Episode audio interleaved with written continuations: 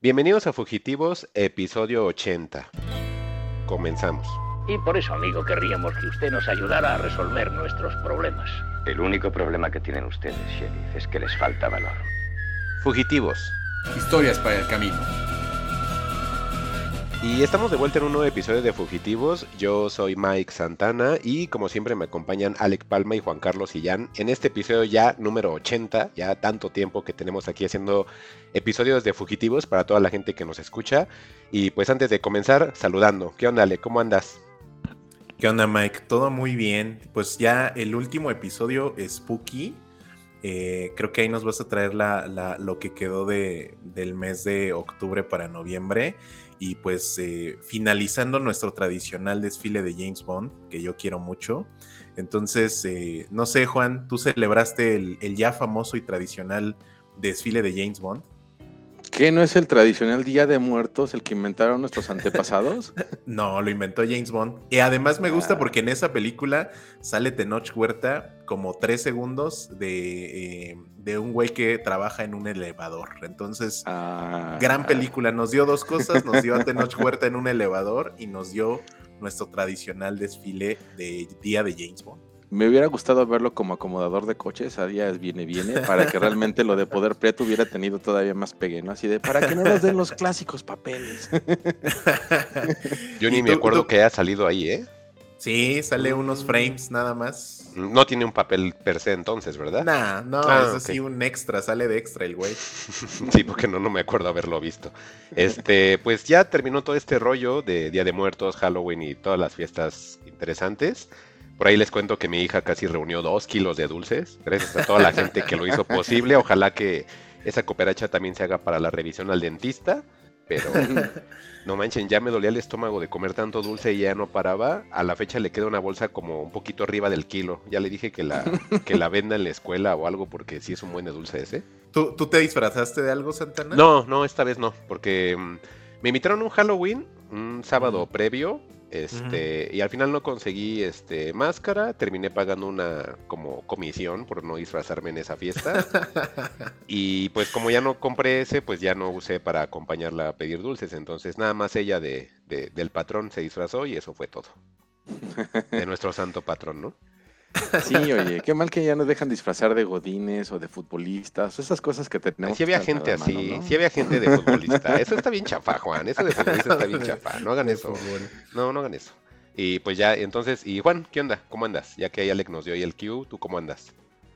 Todo bien, todo bien aquí, este, alistándome porque me toca llevar a al veterinario a mis mascotas en Mm. unas cuantas horas, entonces llevarte a, cuatro gatos al veterinario, esa sí es una tarea para James Bond. Pues es que ya ves, no quisiste tener perro, ni modo. Ahora vas a tener, Sí, tener que aguantarte. fácil. Sí, el perro. No, es la onda. imagínate, imagínate con cuatro perros, no. También, es que cuando tienes un perro. Es que el problema, el problema no es. El problema es exactamente la, la cantidad, pero no, hasta eso, estamos bien. Lo que pasa es que, pues siempre llega un gatito más necesitado que el otro, ¿no? Entonces hay que darles, hay que darles un hogar a todos los que se pueda. Híjole, reitero, es mejor. Pero bueno, muchachos. Oigan, y eh, ya es cierto que ya nos vamos a mudar eh, fugitivos en Mastodon.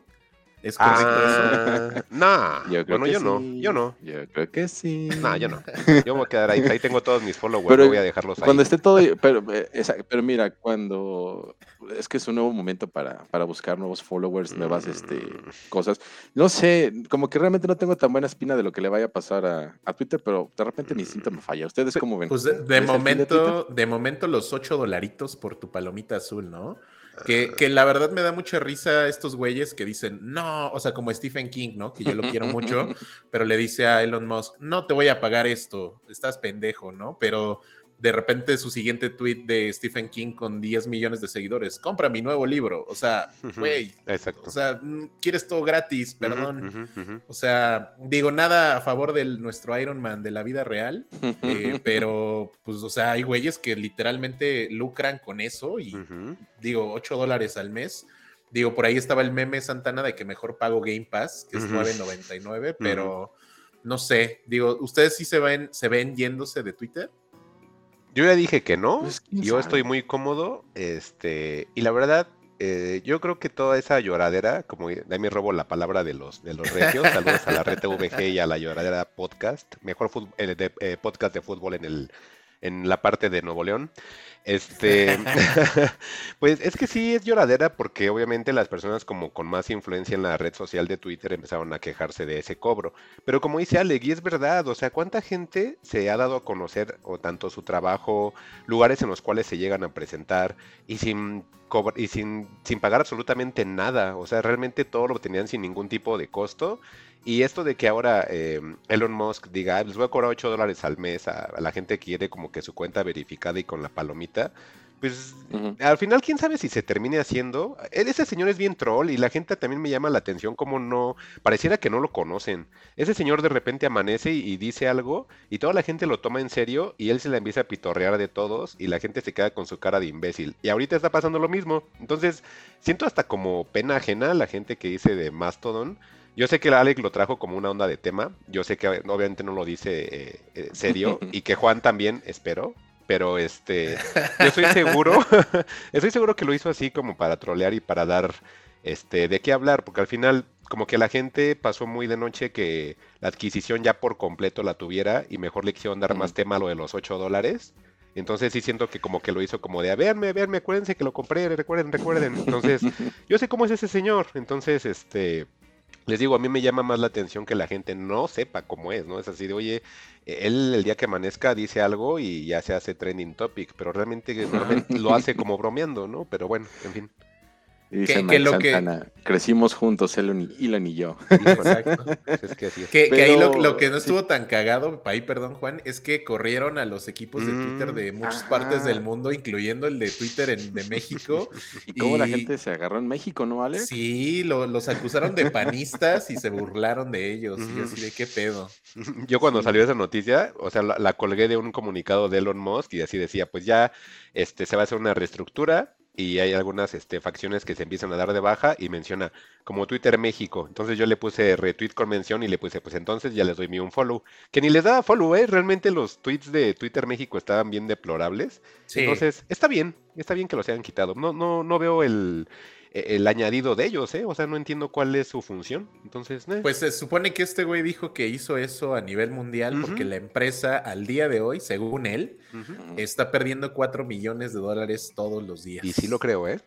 Y sí lo creo porque hay muchas fuguitas en eso dinero que no se cobra, ¿le qué?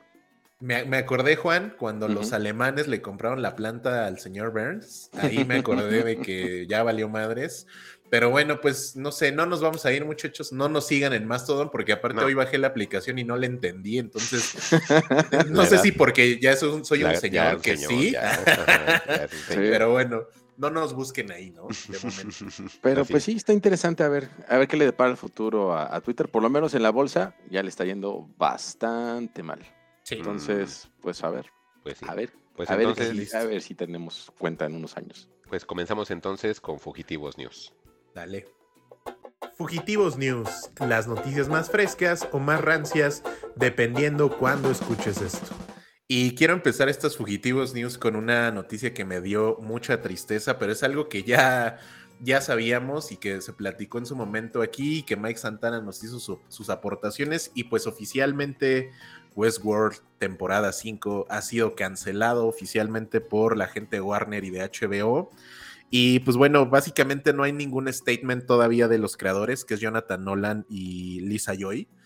Eh, lo, último que se sabe es prácticamente lo, mismo que platicamos en, esa ocasión en Fugitivos News de Westworld, que estos güeyes se habían como adelantado y dijeron, bueno, vamos a cerrar esta cuarta temporada como si fuera ya la última, o sea, vamos a tratar de dar la gran explicación de todo eh, y vamos a dejar algunos cabos sueltos por si estos güeyes sí nos dan chance como de terminar la serie y pues no. Y las razones de Warner es que el costo de producción de Westworld no estaba justificado por la cantidad de público que tenía. Es decir, la, la serie costaba demasiada lana y la gente no estaba viendo Westworld. Entonces, la verdad sí me da un poquito de tristeza, sobre todo por la, esta escena post créditos de la segunda temporada, donde esa madre nunca tuvo sentido o sea, nunca esa parte de que es el personaje de William, que se quedaba como en el futuro y seguía vivo y su hija estaba viva, nunca se explicó. eh, y nunca tuvo relación a lo que pasó ni en la temporada 3 ni en la temporada 4. Pero en entrevistas de hace unos meses, cuando salió la nueva temporada, Lisa Joy dijo que eso y otras cosas se iban a explicar en la posible quinta temporada. Entonces, la verdad sí me da tristeza porque creo que Westworld, lo dijimos, primera y segunda temporada son muy buenas. Y creo que al final el giro que le dieron sí, sí me gustó, como este pedo, spoiler, de que todo fue una simulación desde el día uno y que la humanidad ya no existía como tal y era el ejercicio en bucle de tratar de rescatar eh, a los humanos, pero siempre pasaba lo mismo, sí se me hizo interesante. Entonces, no sé, muchachos, opiniones, no sé si Juan por fin le va a entrar a esto ah. o qué piensan. no, este, no sé, realmente nunca me ha llamado la atención Westworld, digo, no, no creo que si acaso en algún momento donde tenga oportunidad de ver algo, porque también, no sé ustedes, pero luego mi agenda de ver cosas este, está como complicada y, la verdad, pues tampoco como que me quiero desgastar viendo algo que pues, realmente no, no me nace, ¿no? Entonces yo creo que a Westworld lo dejaremos pasar como a otras tantas cosas que pasar.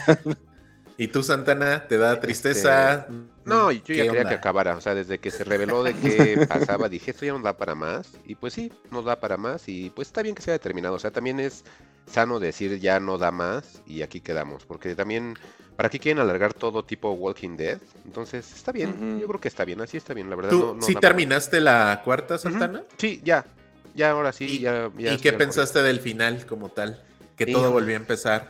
Pues como dice, como ahora sí voy a usar sus referencias horribles de los Simpson y como dice March, pues es un final y ya, ¿no? O sea, no estoy de acuerdo con el final porque creo que se pudo haber explotado, pero también entiendo que ese fue el recurso porque pues como dices, no había gente que lo viera, no había gente con quien platicar, salvo la gente de Reddit, y era gente en el cual era un trend dedicado nada más a eso, o sea, realmente era gente que nada más veía eso y es lo único que veía, y pues era como una plática que te da para 5 o 10 minutos nada más, no para que te claves todo el mes, entonces, si era un producto hasta cierto punto volátil, era una idea que se iba a desgastar este bien rápido y pues así sucedió. De, hecho, desde la temporada, no vayamos tan lejos, ¿eh? desde temporada 2 ya se tambaleaba, entonces era una idea que, no iba a durar mucho, entonces creo que está bien que se haya terminado, creo que está mejor.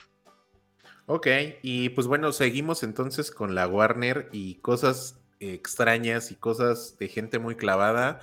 Eh, el CEO de, de, Warner Bros., el señor David Zaslav, eh, oficialmente anunció algunas cosas. La primera es que se cancela cualquier tipo de secuela o películas adicionales de este universo de animales fantásticos que está dentro de lo de Harry Potter. Sé que hay mucha gente que es muy fan de esto. Eh, hubo gente a la que le gustó el cambio de Johnny Depp eh, por el otro güey, este, no me acuerdo. Matt Mikkelsen. Por Matt Mikkelsen, pero oficialmente este universo ha llegado a su fin. Creo que, si no me equivoco, faltaban dos películas más para llegar como a lo que querían o a contar la historia que querían, pero oficialmente queda cancelado. Y además dice que van a retomar proyectos de Superman con Henry Cavill y van a retomar eh, proyectos de Harry Potter, pero eh, esto en colaboración directamente con la, con la autora que es eh, J.K. Rowling y va a estar involucrada y además aventó la bomba que yo no la veía venir y que espero que no lo hagan de verdad. Recordó que aún tienen los derechos cinematográficos del Señor de los Anillos. Entonces estos güeyes si quieren pueden volver a rebotear o sacar cosas lo que no pueden hacer es como hacer spin-offs o, sacar cualquier cosa. O sea, ellos lo que pueden volver a hacer, y es lo único, según yo, es hacer series o películas basadas en la trilogía del Señor de los Anillos. Entonces, la verdad es que los derechos no son poca cosa tener el derecho de, réplica de eso, pero eh, no sé, creo que son medidas como ya súper, que se sienten viejas. O sea, mucha gente decía, por ahí hasta los eh, conspiranoicos decían que Warner estaba cancelando cosas alternativas o de género. O sea, para nada. Y estaban como encumbrando a este güey diciendo, no, David Zaslav está llegando con sus ideas innovadoras, güey. Desempolvar el Señor de los Anillos y Harry Potter es tu solución. Híjole, no, no creo, la verdad. Entonces, digo, por ahí Henry Cavill está muy contento con su regreso a Superman y la verdad está bien, pero no creo que eso vaya a rescatar a ningún estudio o una productora como la Warner. Pero pues no sé, ustedes muchachos eran fans de esto de animales fantásticos y en general qué les parece todo esto de un posible reboot del Señor de los Anillos en el cine. Híjole, cada vez está más lamentable David Haslap, ¿no? Entonces, a mí la verdad, Estoy ando medio apático, ¿eh? me, da un poco igual. Sí conozco gente que le, que le gustaba esto de animales fantásticos y dónde encontrarlos. Este, y, como que sí tenía un cierto desfogue de lo, que dejó Harry Potter de hacer, ¿no? Porque si bien es algo que, tratan de, explotar mucho, pues no ha dado como que los réditos necesarios. Incluso recuerdo un programa de concursos de Harry Potter que hubo en HBO no me acuerdo si era nada más por, por aniversario o si en realidad era la tendencia, la, la idea hacer como una suerte de, programa de concursos de preguntas y respuestas de, Harry Potter, que, igual como que no, no pasó a, mayores. Este, pero bueno, también creo que es un síntoma claro de los tiempos que estamos viviendo, ¿no? Este, la, la recesión que cada vez es más fuerte, la, la llegada de, bueno, más bien el no tener el, los recursos o el dinero suficiente para estar sacando proyectos a diestra y siniestra como pues, Netflix nos acostumbró, ¿no? Que la idea era hacer muchos programas originales y que de repente todo el mundo dijo, bueno, hagamos programas originales, saquemos nuevas ideas y pues esto igual les está pasando factura y en el caso de, de Warner, ¿no? Que también ya tiene que ser más cuidadoso con los proyectos y no desperdiciar el dinero, pero pues sí llama la atención que sean tan tan restrictivos. La, la, austeridad está, está pegando fuerte, pero pues no sé si realmente tengan algún proyecto interesante ellos, este, que les vaya a redituar algo, porque también este, apostarle a, Henry Cavill se me hace como, pues tampoco una idea tan, tan buena, ¿no? No sé. El, primer actor Henry Cavill. Ajá, exacto. ¿Tú, Santana? Eh, pues yo creo que si quieren explotar eh, una franquicia como Harry Potter, creo que es el momento de hacerlo ahora y no esperarse más tiempo. Porque si bien esto de los animales fantásticos, que no la vi y no sé ni de qué traté, eh, Harry Potter al menos sé que es importante. Y a, a qué grado de importancia que en Walmart cada año hay una fecha, no sé a qué corresponda porque no soy este tan fan, bueno, no soy fan, nada más vi las películas y fin. Pero no sé, no sé a qué, a qué periodo corresponda en la historia de la franquicia, pero hay un mes completo en Walmart que se dedican a vender puros productos de Harry Potter y se agotan. Entonces, o sea, pero eso pasa en México también. Sí, pues es de hecho es el donde lo veo. y, el tradicional día de Harry Potter. Es que hay una fecha, pero no lo sé. Y ahorita ustedes pues, se ríen porque ya están viejos, ¿no? Yo estoy viejo, pero todavía tengo el contacto con personas jóvenes. Entonces, exacto. Entonces, mínimo Pero los fans de Harry Potter tampoco son tan jóvenes que digan. No, Santana, son como de 35 para Son como Alex, sí. Por eso, les digo que ustedes ya están viejos. O sea, imagínense si yo digo que alguien joven es de 30, para que ustedes le digan a alguien joven de 35, ya sabrán en qué tipo de vejez se encuentran. Entonces, yo se lo estoy tratando de explicar. Yo se lo estoy tratando de explicar a ustedes para que lo entiendan. con tu idea, para que vean si te vamos a dejar explicar tu idea. Sí, a ver si me dejan, ¿no? Entonces, hay una época en el año en el cual venden así puros productos de Harry Potter y les dan un pasillo inclusive para que vendan ahí sus cosas. Venden almohadas, tazas, este cobertores, un buen de cosas, varitas, muñecos especiales, así, ¿no? Y si no me creen, pueden entrar a YouTube y nada más pónganle Harry Potter Walmart y aparece cuando hasta la gente que sube en YouTube a qué Walmart es donde encuentran más productos. O sea, así se pone la gente como loca. Entonces, yo no, yo no creo que sean personas de 35 años que les guste Harry Potter, porque normalmente en esos videos veo chavitos de 20 y algo yo me imagino que les tocó lo último o de la mitad hacia adelante de Harry Potter cuando eran niños de 8 o 10 años. Entiendo que existen los que comenzaron en el 98, 99, no sé cuándo salió la primera película, pero también sé que hay fanáticos que entraron a la mitad de la saga de ahí en adelante y que son personas como de 20 y algo. Y esos son los que veo que suben sus videos bien emocionados y son los que terminan comprando esos productos. Entonces, sí creo que debería de ser de manera inmediata, no voy tanto por la onda de que diga este Juan que la austeridad, ni por querer tratar de revivir algo. Pues no, no puedes revivir algo que no se ha muerto. O sea, Harry Potter realmente es una franquicia que sigue dando. Por algo hay Legos, por algo hay Playmobiles, por algo hay inmensidad de esas cosas. Por algo con esa cosa de los animales, no sé qué diablos. Por eso quieren volver a retomarlo. O sea, obviamente, recuerden que muchas cosas y lanzamientos que tienen un estudio de mercado. No nada más es así como de, ay, estamos como sin dinero, vamos a rebotear Señor de los Anillos. No, pues no es así. O sea, también las cosas no son tan a la ligera. Y menos en una empresa que ha tenido tantos cambios. Créanme que ya aprendió por fin Warner todos los tropiezos que tuvo con, los servicios de streaming y de aquí en adelante ya las cosas son bien pensadas aunque no lo parezcan. Van a ver que después... como, los tropiezos que tuvo con DC, ¿no? Ah, esa es otra cosa. estamos hablando de Harry Potter. lo de DC no lo sé. Nada más estoy exponiendo como mi caso de Harry Potter. yo lo digo a nivel de productos de Warner. O sea, si este, realmente qué le ha pegado bien a Warner, ¿no? Nah, últimamente nada. O sea, y ahí no estoy tan de acuerdo con Mike. O sea, Harry Potter, sí, o sea, es un pedo así súper grande, pero si hubiera funcionado así, pues Animales Fantásticos hubiera sido un madrazo. Tanto es así que la primera fue un madrazo y que estuvo a los niveles y a los números de Harry Potter. Pero esa madre se fue desinflando película tras película y la última ya no hizo creo que ni un cuarto de lo que hizo la primera. O sea, es que ese es un creo que Sí, pero está ambientado dentro del mismo universo. Pero no es Harry Potter. Es que ese es lo que quiero llegar. O sea, la gente es consumir Harry Potter sea, puedes darles un mm, spin-off, pero el spin-off es, otra cosa. no lo sé, porque eso de Animales Fantásticos pues es tal cual una precuela de lo que está pasando con Harry Potter. En algún momento se iba a conectar con, la historia de Harry Potter y la historia de los papás de Harry Potter. Exacto, ahí iba a terminar, pero ya ni llegaron a ese pedo, ¿no? Bueno, yo nunca soy, he sido fan de los spin-offs, y ustedes sí, y ustedes siempre esperan que sean así, pues está padre. Yo nunca, yo soy de ese público en el cual me dicen, la serie es tal y ahora va a haber un spin-off. Ah, qué hueva, pues Lo que sí coincido contigo, Mike, es que eh, finalmente el fandom de Harry Potter yo creo que podría ser tan grande y tan heredable como el de Star Wars, ¿no? Porque pues, los fans de Star Wars son gente de 60 años, pero pues ves ahora sí que mucha gente colgada de, ¿no? Por que lo veían con sus papás, sus tíos, sus abuelos, o de sus hermanos mayores y así, ¿no? Y yo creo que pasa lo mismo con, con Harry Potter. Ahí sí te puedo dar el, el punto de que porque por ese lado pueden explotar este, alguna historia de Harry Potter, considerando que pues ya son, son las películas salieron hace 21 años. La primera película estaba viendo sí, una, sí, ya. en una ¿cómo se llama? Una efeméride que, que, ya tiene 21 años, entonces pues ya pasó, ya pasó demasiado tiempo. Igual, pues es interesante ver qué puedan hacer, pero sí, este, yo creo que con estos tiempos de austeridad, Mike, no hay que ser más cuidadosos con el dinero y es lo que es la lección que nos está dejando Warner.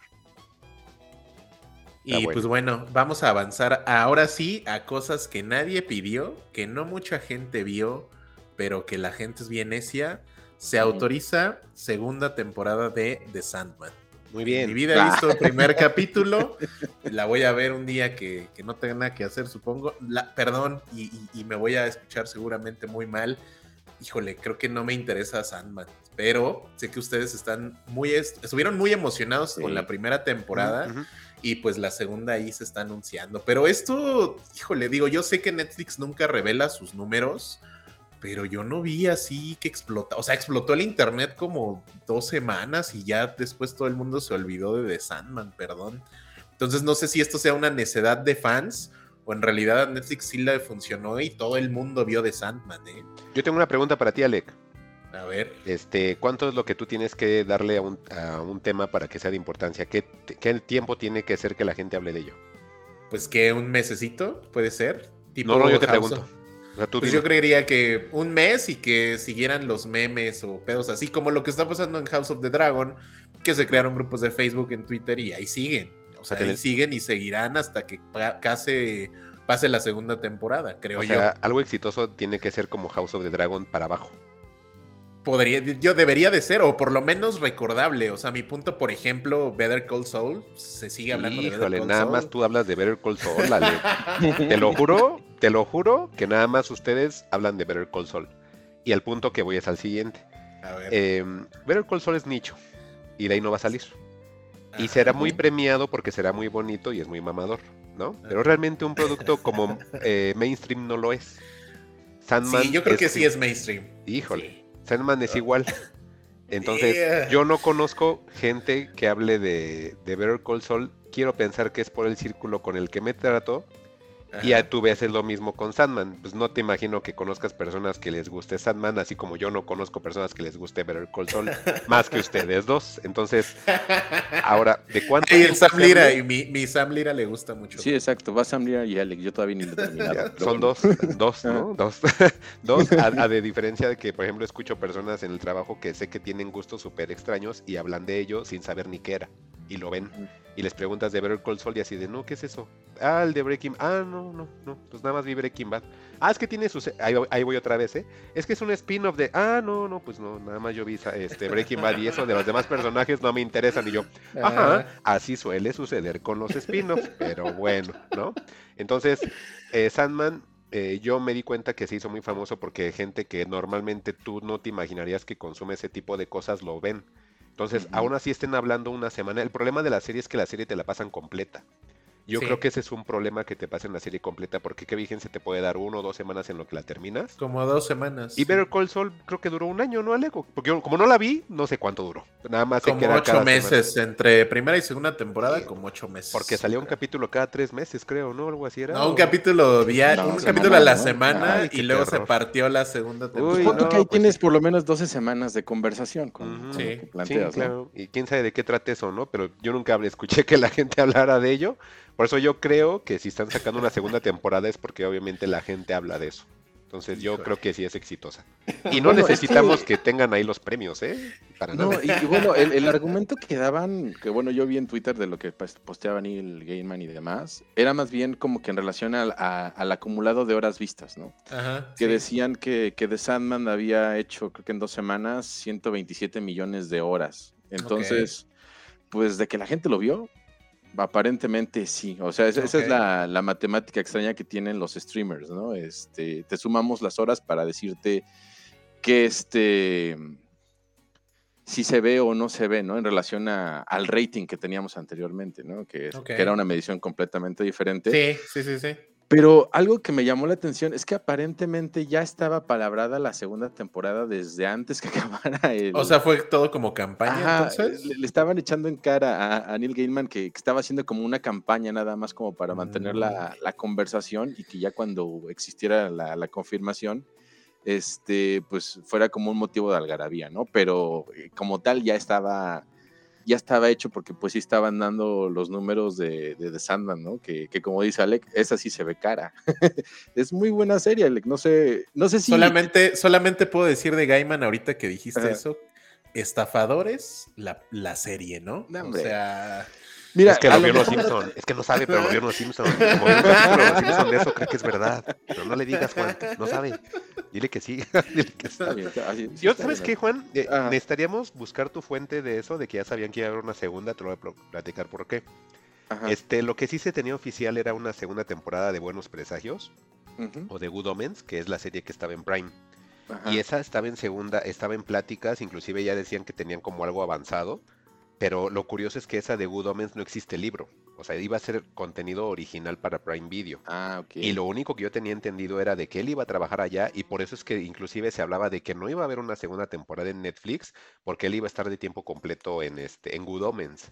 Entonces, yo sí creo que el que sacaran una segunda temporada sí es algo que no se tenía planeado porque él tenía como su mente en Good Omens. Obviamente Prime le iba a dar, este Amazon le iba a dar una tonelada de dinero a diferencia de lo que a lo mejor está percibiendo con Netflix, que nada más es consultor. Y acá es así de, ¿sabes qué? Necesito que te metas, que te metas este. Es productor. En Good Omens fue, fue productor. Ajá, pero en la 2, porque te digo que va a ser la historia original, no va a ser basado en su libro, sino es una historia ah, original. No, no, no, no, sí. Entonces era así de, es meterle ahí, meterse junto con Terry Pratchett. Entonces sí era como hacer algo más, este, pues colosal, a diferencia de lo que se está haciendo con Netflix. Que, que Good Omens, perdón, ahí, para que Mike Santana no me ataque, Good Omens me gustó bastante. Ah, qué milagro. Bien, bien, Está bonito el libro también. Es que sí está pegado pero, no, pero no tengas miedo, Alec. Tú di que no te gusta y no pasa nada. es que Mike se ofende. Que lo vio en los Que le digan estafadores. Dice que lo vio en la serie. en un capítulo de Lisa. Y, bueno, lo que decías, Mike, a lo mejor... A, mí ese comentario que hicieron de eso ya lo tenían este, preparado, me sonó más como a...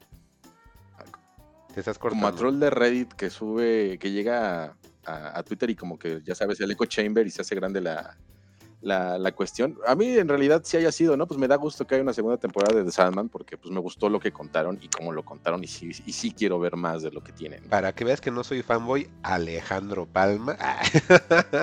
este, yo creo que esta segunda temporada truena. Este, no da para más.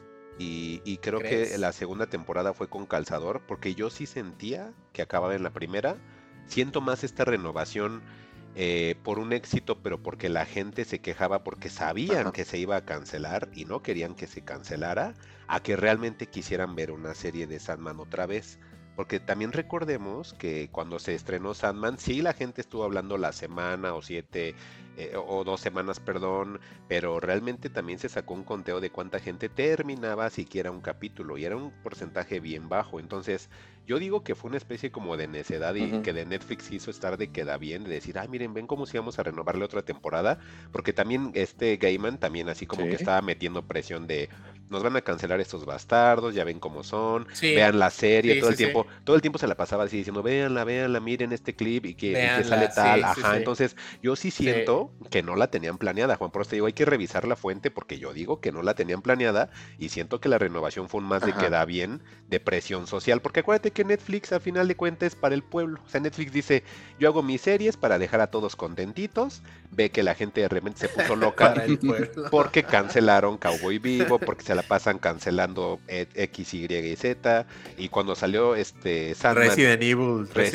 exacto, y cuando salió Sandman y Gaiman estaba ahí con la gente de su lado, pues obviamente dije, dijo, pues, si cancelo Sandman me voy a echar a toda esta banda y de por cierto tengo con lo del alza de precios, ah, pero con mi formato nuevo.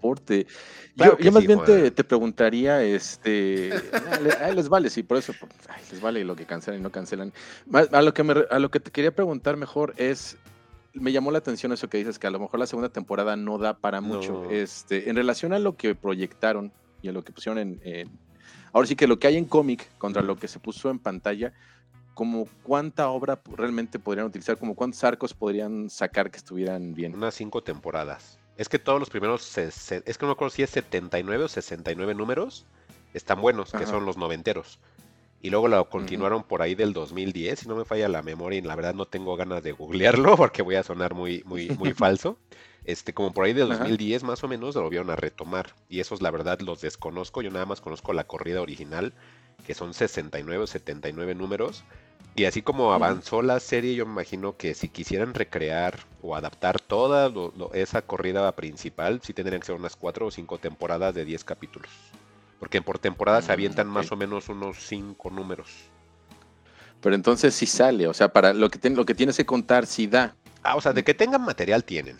el que haya un público ah, para ello es difícil. Así ya me quedo un poco más tranquilo. Sí, a lo mejor en la segunda temporada mucha gente se, se baja, ¿no? Así como, como bien dices. Ah, que, mira, terminaron. O sea, la, esta temporada ni la terminaron. Pero, pues mira, si, si por mí hacer una segunda temporada y está más o menos a la par de, de la primera, aunque la cancelen, sí la vería. Hay cosas muy buenas que no se han adaptado. Yo, yo considero que si quieren que Sandman viva, este, adapten no conforme van, no conforme fue la publicación. Cronológicamente, ¿no? Exactamente, porque al final hay muchas historias autoconclusivas que ni siquiera llevan como una, no va un lineamiento, entonces podrían tomar como diferentes arcos, como que sean los más interesantes y así hacer la temporada 2.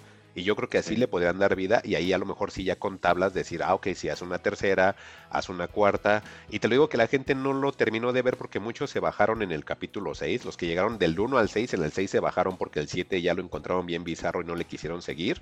No se dieron cuenta que inclusive les liberaron un episodio especial doble que fue el de los gatos en el cual había voz del mismo Neil Gaiman y la gente ni cuenta se dio porque ni, ni, volvió a, abrir el, show para poder verlo en, Netflix. no se dieron cuenta ni del capítulo, ni de los, este, ni del casting, no se dieron cuenta de nada, porque la gente de repente la dejó de ver. Nada más te digo que sí siento que es un poquito más de presión social, pero esa es mi teoría nada más. No lo tengo como oficial.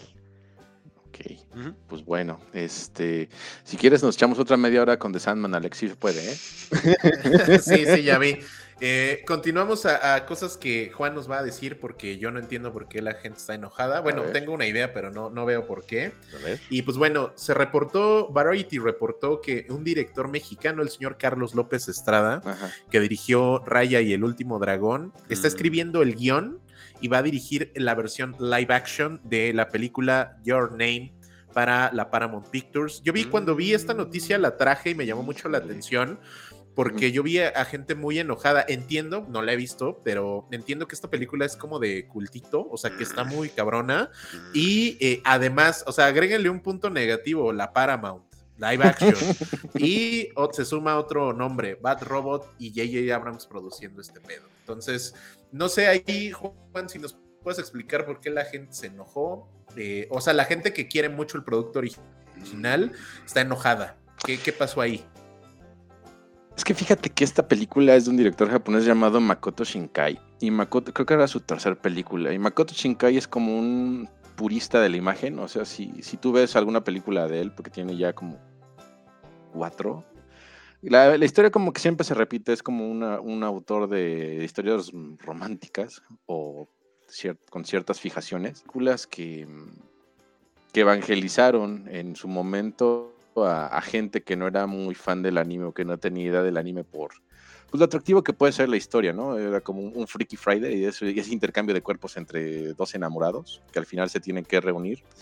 Este, pues a la gente le, fascinó la idea y veo que, sea tentador querer hacer un, live action este, gringo, ¿no? Por pues, justamente el tema y, sobre todo por cómo se maneja, ¿no? Ahí no hay tanto folclore japonés y pues sí se podría prestar a hacer un, live action occidental que quedará más o menos, ¿no? Pero pues en realidad es que la película es, es, es muy impactante a nivel visual este, con, con lo que logró este, Makoto Shinkai, ¿no? Sin embargo, pues justamente la, la gente del anime pues sabe que, que, cuando se pasan los mangas o los animes a, live action, pues no se, no se tienden a respetar los canons o los ideas originales o, sufren modificaciones que, que alteran pues realmente mucho, ¿no? A lo mejor para bien o para mal. Hay, algunas veces donde sí queda para bien, pero pues realmente es muy raro, ¿no? Entonces, pues siempre sí hay ese ese miedo latente, ¿no? A que te quieran hacer de live action de algo que te gustan porque pues, sabes que lo van a arruinar, ¿no? Es un 80% de probabilidad que lo van a arruinar y no les va a gustar. Incluso en el mismo Japón hacen sus live actions y la gente como que tampoco es tan, tan fan de ello, ¿no? Es simplemente el, explotarlo de, cierta forma, pero pues por lo mismo que tienen un producto que, les puede ser reditable, ¿no? La verdad, pues mucha suerte al director, pero pues ahora sí que se metió en un saco de, en una camisa de 11 varas. No, no veo que, que le vaya bien la cosa hasta, pues no sé, ver algún avance o algún tráiler, ¿no? Pero pues en sí la, en sí no creo que, que, sea bien recibido. Ok, y tú, Santana, te escuché ahí como este que no se te hizo la gran cosa. No, no es la gran cosa. Yo leí el manga, el manga se llama este, Kimi no Nawa. Y pues realmente lo leí porque toda la gente estuvo hablando de ello y decían que algo que se tenía que leer, etcétera. La historia es súper vacía, como muchas historias japonesas, perdón a todos, pero así funciona. Y así les gusta, como ya Juan una vez nos nos lo explicó. No lo digo de forma despectiva, sino a ellos les gusta que las cosas sean contenidas y sean simples. Que esté como lleno de muchas este, cosas adicionales es otra cosa, pero realmente el canon principal siempre es algo muy sencillo porque no sé por qué a los japos no les gusta como pensar más. La historia es bien sencilla, Ale, que es una chava que desea ser un chico y vivir en la ciudad porque la chava es como una chava de un pueblito. Entonces se le cumple su deseo por un cometa o algo así. Y entonces cuando se cambia de sexo, empieza a encontrar otra persona con la que se supone que se enamora, pero esa persona también va cambiando de cuerpo y se van dejando mensajes en papel para ir comunicándose hasta volver a reencontrarse cuando vuelva a ver otro cometa. Esa es toda la historia, Alec. Entonces no entiendo por qué no se podría adaptar a, de manera occidental con este, ¿cómo se llama? Con Scarlett Johansson y Adam Driver. Ok. O sea, realmente es una historia bien sencilla. O sea, el, manga, realmente yo cuando vi el anime, sí me quedé así de, híjole, de entrada el arte del anime, sí, este, difiero bastante lo que dice Juan se me hace súper básico. De hecho, si quieres, búscala ahí en, en, Google, Alec, Kimi no Nawa, animación, y de verdad está súper básico. No son los típicos eh, animes así coloridos y vistosos, son como muy humanizado el arte, y la verdad a mí no me gustó para nada. Se me hace muy horrible, y casi siempre son como en lugares muy vacíos. No sé, está horrible, ¿no? Entonces, ver que se haga una adaptación live action occidental, te digo, metes a Scarlett Johansson, Adam Driver, y la historia que te acabo de contar, sin problema entra con canciones de de, este, de Beach House, este, de, mm, de, ¿cómo se llama este? No sé cómo se apellida Morrison y todos esos. Y puedes meterla sin bronca, ¿eh? O sea, sí es una historia muy occidental la, la, el anime. Y Entonces, yo sí bueno, de entrada, Mike, el manga está basado en la película. Este, todo, todo surgió. No, fue primero el manga, ¿no, Juan? No había material, la película fue un éxito. Y a través de eso, no, este, a través de, de la película es que se desarrolla un manga y otras cosas. O sea, aquí fue al revés, ¿no? Entonces, exactamente, ahí el, el origen pues es la película. Ahí, el origen estaba A través del éxito que tuvo la película es que hacen el manga. Híjole, no. Ve la película, este Alec, esa es tu tarea para el siguiente episodio de Fugitivos y dinos si te gustó. Creo que te faltó verla bien. Este... Dos veces, ¿no? Veinte veces. Creo que, creo que la, la, la vi en Netflix, sí, andaba por ahí. Sí, anda por ahí, así se llama Your Name tal cual. bien traducido como Your Name. Yo le digo Kimi no Nawa porque yo soy otaku, Juan, fíjate. y ya seguimos. Sí, Sigue Alex, sigue. ya está buscando el Kimi no Ya está viendo ahorita, creo. Y bueno, vamos a aventarnos un combo súper rápido de Spooky News. ya se murió Alec otra vez. Y, vamos a continuar, muchachos. Ajá. Sí. Y nos vamos a mover a un combo de Spooky News muy rápidas. Primero, Danny Boyle anuncia que Alex Garland terminó de escribir el guion de 28 meses después. Y que bueno, eh, están negociaciones para, para que regrese Killian Murphy. Segundo, Lupita Nyong'o está en negociaciones para protagonizar una precuela de Un lugar en silencio, que tendría como título eh, eh, tentativo A Quiet Place Day One, donde nos contarán las otras historias de supervivencia al momento de la llegada de los aliens al pueblo. Y el último, viene una nueva serie, serie, ojo, eh, precuela de Viernes 13, llamada Crystal Lake, del mismo productor y escritor de Hannibal, Brian Fuller, y que veremos el inicio de eh, los Borges, Borges, y demás eh, cosas terroríficas. Esto en Estados Unidos eh, se está produciendo para Peacock TV, y lo que importa acá, esto está produciéndose en la A24. Alto, altísimo terror. Entonces, resumen de las news, se vienen cosas de A Quiet Place, que eso en algún momento ya lo habíamos platicado que iba a suceder. Y eh, la de Alex Garland con, eh, con Danny Boyle sí me parece interesante. Y esto de la A24 ya es charlatán, es la serie. Mm, no lo sé. Yo, yo vi muchas posiciones este, que se contraponían con eso de, de los Borges, ¿eh? Ya, Había gente que sí estaba legítimamente interesada. Ya le quitaste el castigo a Danny Boyle por Pistol, entonces Alec ya es otra vez maestro. y la A24 de ser algo bueno ya se volvió a charlatana. Ay, Alec, qué rápido cambian las cosas. De, un episodio a otro cambian bien rápido las cosas. Pues mira, lo de Danny Boyle estoy muy A mí Danny Boyle yo lo quiero. Yo, sí, yo sí consumo lo que hace todavía, fíjate. Y con, con este, con agrado. Sin juzgar. Este, eso está muy bien. Y lo de A24, ¿sabes? Mucha gente estuve como platicando ahí en Twitter, por ahí también Sam estuvo ahí involucrado en el chisme, este, que a lo mejor se piensa que se puede meter en esta onda de alto terror, pero luego de ver X y luego de ver Pearl, que Pearl es oscariable, que ya este, lo, platicaremos más adelante, que sí me gustaría que la vieran ustedes, como les dije, para ver si no es algo que están exagerando, yo creo que sí. Pero después de ver que se pueden hacer productos así, no tan clavados, no tan solemnes, y, que ahora quieran apostar por una serie, eh, yo siento que a lo mejor pueden dar ese cambio ahora, ¿eh? O sea, no hacerlo como tan, este, tan cerebral y hacerlo a lo mejor un poquito más divertido como en la onda Chucky. Yo sí quisiera ver qué es lo que va a hacer A24, pero sí siento que hasta el mismo personaje de Jason Burgess no se presta a que sea como esa onda de alto terror. Sí siento que a lo mejor este puede ser su oportunidad para decir, vamos a hacer algo un poquito más relajado. Y siento que iría más en la vena de Chucky, como Scream. Híjole. Yo siento que sí irían por ahí, ¿eh? Yo no creo que sea. Yo, yo no veo, yo no veo a la A24 produciendo algo como Chucky. Mm, yo no, creo que no va con lo, con lo que ellos hacen. Es que eso es lo que sería como la diferencia. Por si hacen lo mismo de siempre, ya sería predecible. Entonces, quiero pensar que van por allá. Y te digo, por esas dos ondas que tuvieron ya con Ty West, siento que sí lo pueden hacer, ¿eh? Tengo esa esperanza, espero que así sea. Porque la verdad no me imagino a los Burgis todo así como muy cinema, ¿no? No.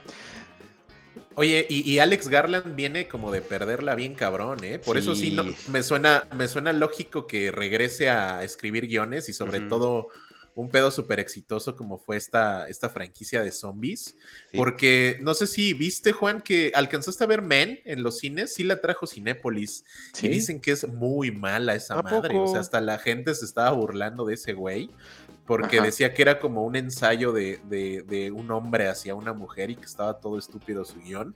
La verdad no lo sé, a mí Alex Garland sí lo respeto, a mí inclusive la película que no a mucha banda le gusta o no, no gustó en su momento que es Annihilation, a mí me gusta un chingo, sobre todo por el pedo visual. este pedo del oso así como del, del, demonio se me hizo muy cabrón. Eh, el pedo, hay, hay, un, hay una escena bien cabrona como de una morra que se transforma como en plantas. o sea, el pedo visual de Garland se me hace chido. Digo, hay mucha gente que sí le llama a mi Alex Garland estafadores el guionista porque dicen que, por ejemplo, Ex Máquina es una pinche trampa, es una trampota este, que está como escrito a conveniencia. Entonces, eh, ¿por qué no sé, a, esa peli? A mí se me hace muy buena. no sé, a mí me gusta. No sé, pero de repente como que es que, bueno, ¿sabes cuál es el, o saben cuál es el pedo? Yo creo que eh, Ex Máquina se convirtió como en, como en cierto estereotipo de personas de, no, es que esto es un pedo diferente. O sea, como que creo que la mm. intelectualizaron quizá de más, pero en general a mí me gusta. y Garland se me hace un buen guionista. Digo, me voy a aventar, a aventar Men, la voy a buscar y la voy a ver, pero dicen que Men es muy mala y ahí Garland como que hasta se le cayeron justamente con la A24 eh, tratos para una siguiente película le cancelaron oh. todo el pedo. Entonces, Garland sí ahorita no viene de buenos momentos, pero pues 20, o sea, una secuela de 28 días después, super vende, ¿no? Y si Killian Murphy regresa, Danny Boyle regresa, yo creo que sí puede funcionar. Pues sí, porque esa franquicia como que ha venido a menos, ¿no? Desde que la dejó Danny Boyle, que nada más hace la de que 28 Later, 20 Days Later, este, y ya las demás como que la retoman otras personas. Me acuerdo haber visto hace unos años una, creo que una tercera parte que también fue así como ¿A poco? medio olvidable, sí. Este, creo que por ahí de 2017. ¿Tercera parte de qué? De, de, esta, de esta historia de, de 28 Later, así de de igual de estos zombies rabiosos, ¿no? Que en realidad no, no sé si que, esos fueron como una, fueron polémicos, ¿no? Porque creo que no son zombies como tal, no sé, este, pero sí estaba bastante, no, malita, rarita, ¿no? Entonces, no sé si quieran hacer como un borrón y cuenta nueva, como muy, muy, a lo que hicieron con Halloween recientemente, ¿no? Que dijeron todo lo que hicimos antes no vale, ahora vamos a retomar desde acá. Y, y, a esto es que vaya Danny Boyle, ¿no? Este, pues está, está bien. está interesante a ver, a ver qué pueda pasar. Y de Men, qué mala onda. Yo sí la tenía como que en los próximos estrenos del cine, ahorita que lo estaba viendo, ya no está. Entonces, pues otra, otra víctima más de, las taquillas raras en México, ¿no? Ay, qué mal. Voy a, voy a tener que bajar Men porque esa sí no la he visto. Y pues al final, pues ya llevo de este Garland, pues llevo dos películas. Entonces, pues no, no me cuesta nada ver Men. Aniquilación está chida. Creo que lo único malo es como que estuviera ahí Natalie Portman y Oscar Isaac. Sí, Natalie Portman no, no pegó, ¿eh? No, no pegó, pero la peli está buena y este, pues, sí voy a echarle ahí un ojito, ya no me acordaba de la peli. Tenía un nombre como algo así de terror o de del miedo, algo así, un nombre en español, ¿no? Sí, no, no, era Animation, era otra cosa. No, la de Men tenía un nombre diferente, ¿no? Ah, sí, ah, igual le pusieron diferente, pero sí, yo, yo una vez. Hombres. Eh, ya lo encontré. Terror en las sombras, ¿ya ven? Qué tontería. No, bueno. Pero bueno, ya. Eh, eh, pero bueno, y pues nada, creo que con eso estamos cerrando Fugitivos News y ya nada más para cerrar esta sección nos vamos con un maestro, una noticia de un ah, maestro. Maestro.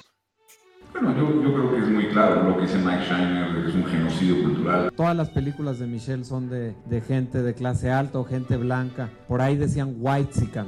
Fugitivos presenta Maestros. Y extrañábamos a nuestros maestros, ¿eh? La verdad es que ya, ya, no llegaban. Ya no llegaban a, la, quincena mis maestros. y pues esta noticia está interesante, muchachos. Hay un güey que se llama Luis Estrada, Mm, cineasta mexicano, que se ha hecho como famoso de, por retratar como la vida pública del país a través de historias políticas mezcladas con estatus de, o ánimos de la sociedad en ciertos momentos. ¿Puedes decir cómico, Alec? ¿Entra a decir la palabra cómico? Sí, creo que sí. Creo que hay como este humor. Es una parodia, ¿no? Eh, picoso mexicano, ¿no? De ese que a mí no me gusta, la verdad, pero creo que su película más famosa en los noventas fue La Ley de Herodes, que sigue permeando ahí en la cultura pop hasta el día de hoy. Y creo que su éxito del 2000 para acá fue El Infierno. Infierno. Entonces, eh, pues resulta que este güey eh, tenía un deal con Netflix. Eh, y digo tenía, yo no sabía, la verdad es que de repente vi los promocionales de esta película nueva que se iba a estrenar el 16 de noviembre, que se llama eh, que viva México. Eh, entonces, eh, ¿qué es lo que sucedió con esta película? Yo vi los promocionales en, en, justamente las redes sociales de Netflix diciendo que el 3 de noviembre se iba a estrenar en cines seleccionados y que a partir del 16 de noviembre se iba a poder disfrutar en, el, en la plataforma a nivel mundial. ¿Qué fue lo que sucedió? Hubo una rueda de prensa con Luis Estrada hace tres o cuatro días y básicamente este güey dijo y así, por eso lo estamos metiendo en, el, en maestros, porque se me hace, perdón, una estupidez. Cuando vio el deal que empezó a tener Bardo de mi Alejandro González Iñárritu con Netflix, básicamente Iñárritu tiene los derechos de distribución de la película.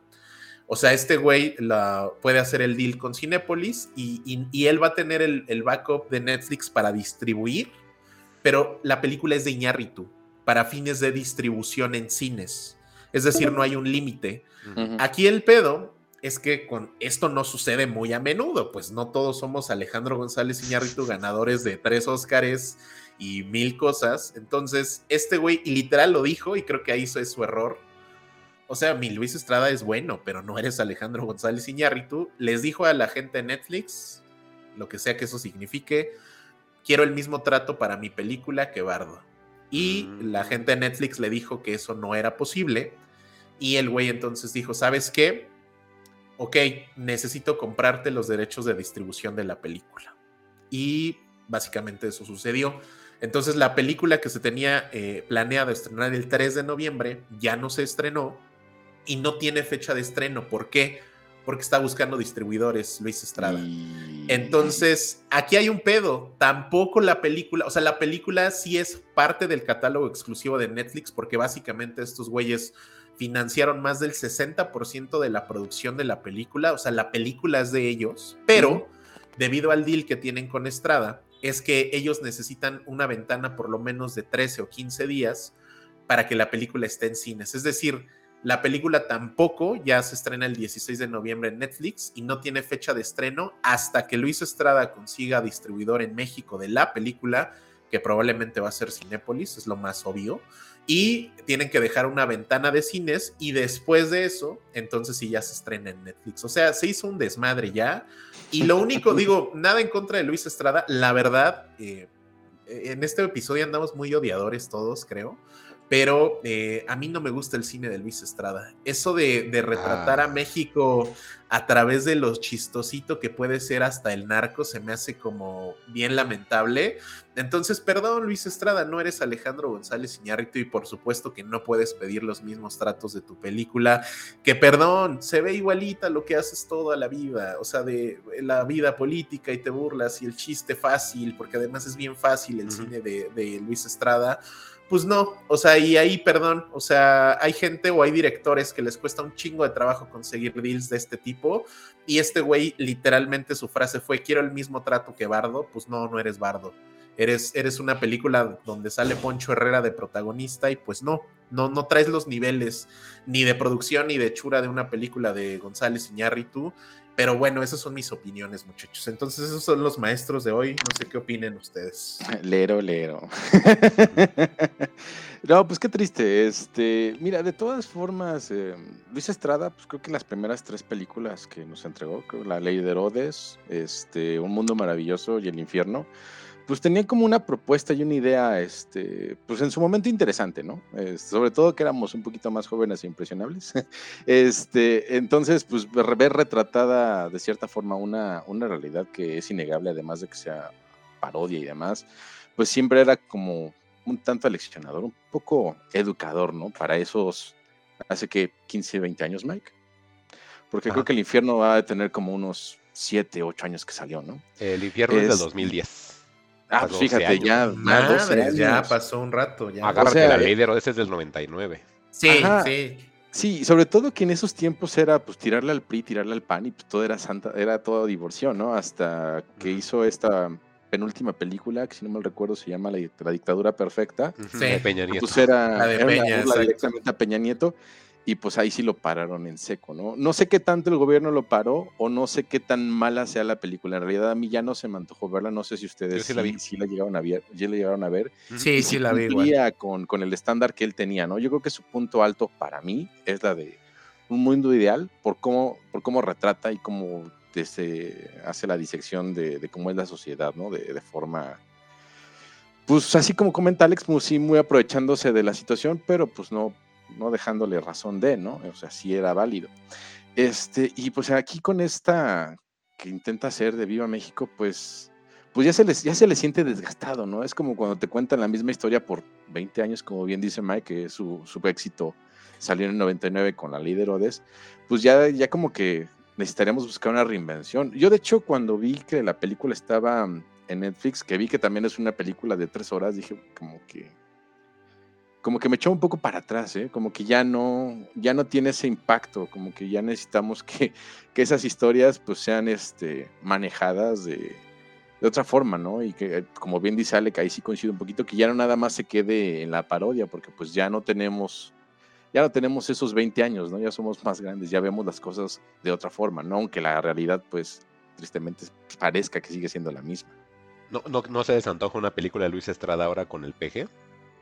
Es que justamente, según yo, Santana, en el tráiler se burlan un poquito de eso. Según yo, parte de esta de que Viva México es burla, bueno, no burlarse, hacer como parodia o crítica del gobierno de esta, de, de, de, esta época. ¿Por qué? Porque en el tráiler este, hay un personaje que, que como que lo tratan de sobornar y el güey dice, no, no, no, acuérdate que estamos en una nueva transformación del país. O sea, según yo, esta es la que le toca a López Obrador, porque además en eh, Estrada dijo que Mariano Varo, la directora del IMCINE, que es de esta administración, le negó en cinco ocasiones diferentes el financiar el proyecto y la justificación de Mariano Varo fue que la película que quería hacer Estrada no cumplía, ojo, no cumplía con los estándares de calidad que requiere el IMCINE. Y eso sí es una mm. pendejada, porque obviamente el cine de Estrada, te guste o no, como es mi caso, pues se reconoce que sí tiene calidad y tiene un valor de producción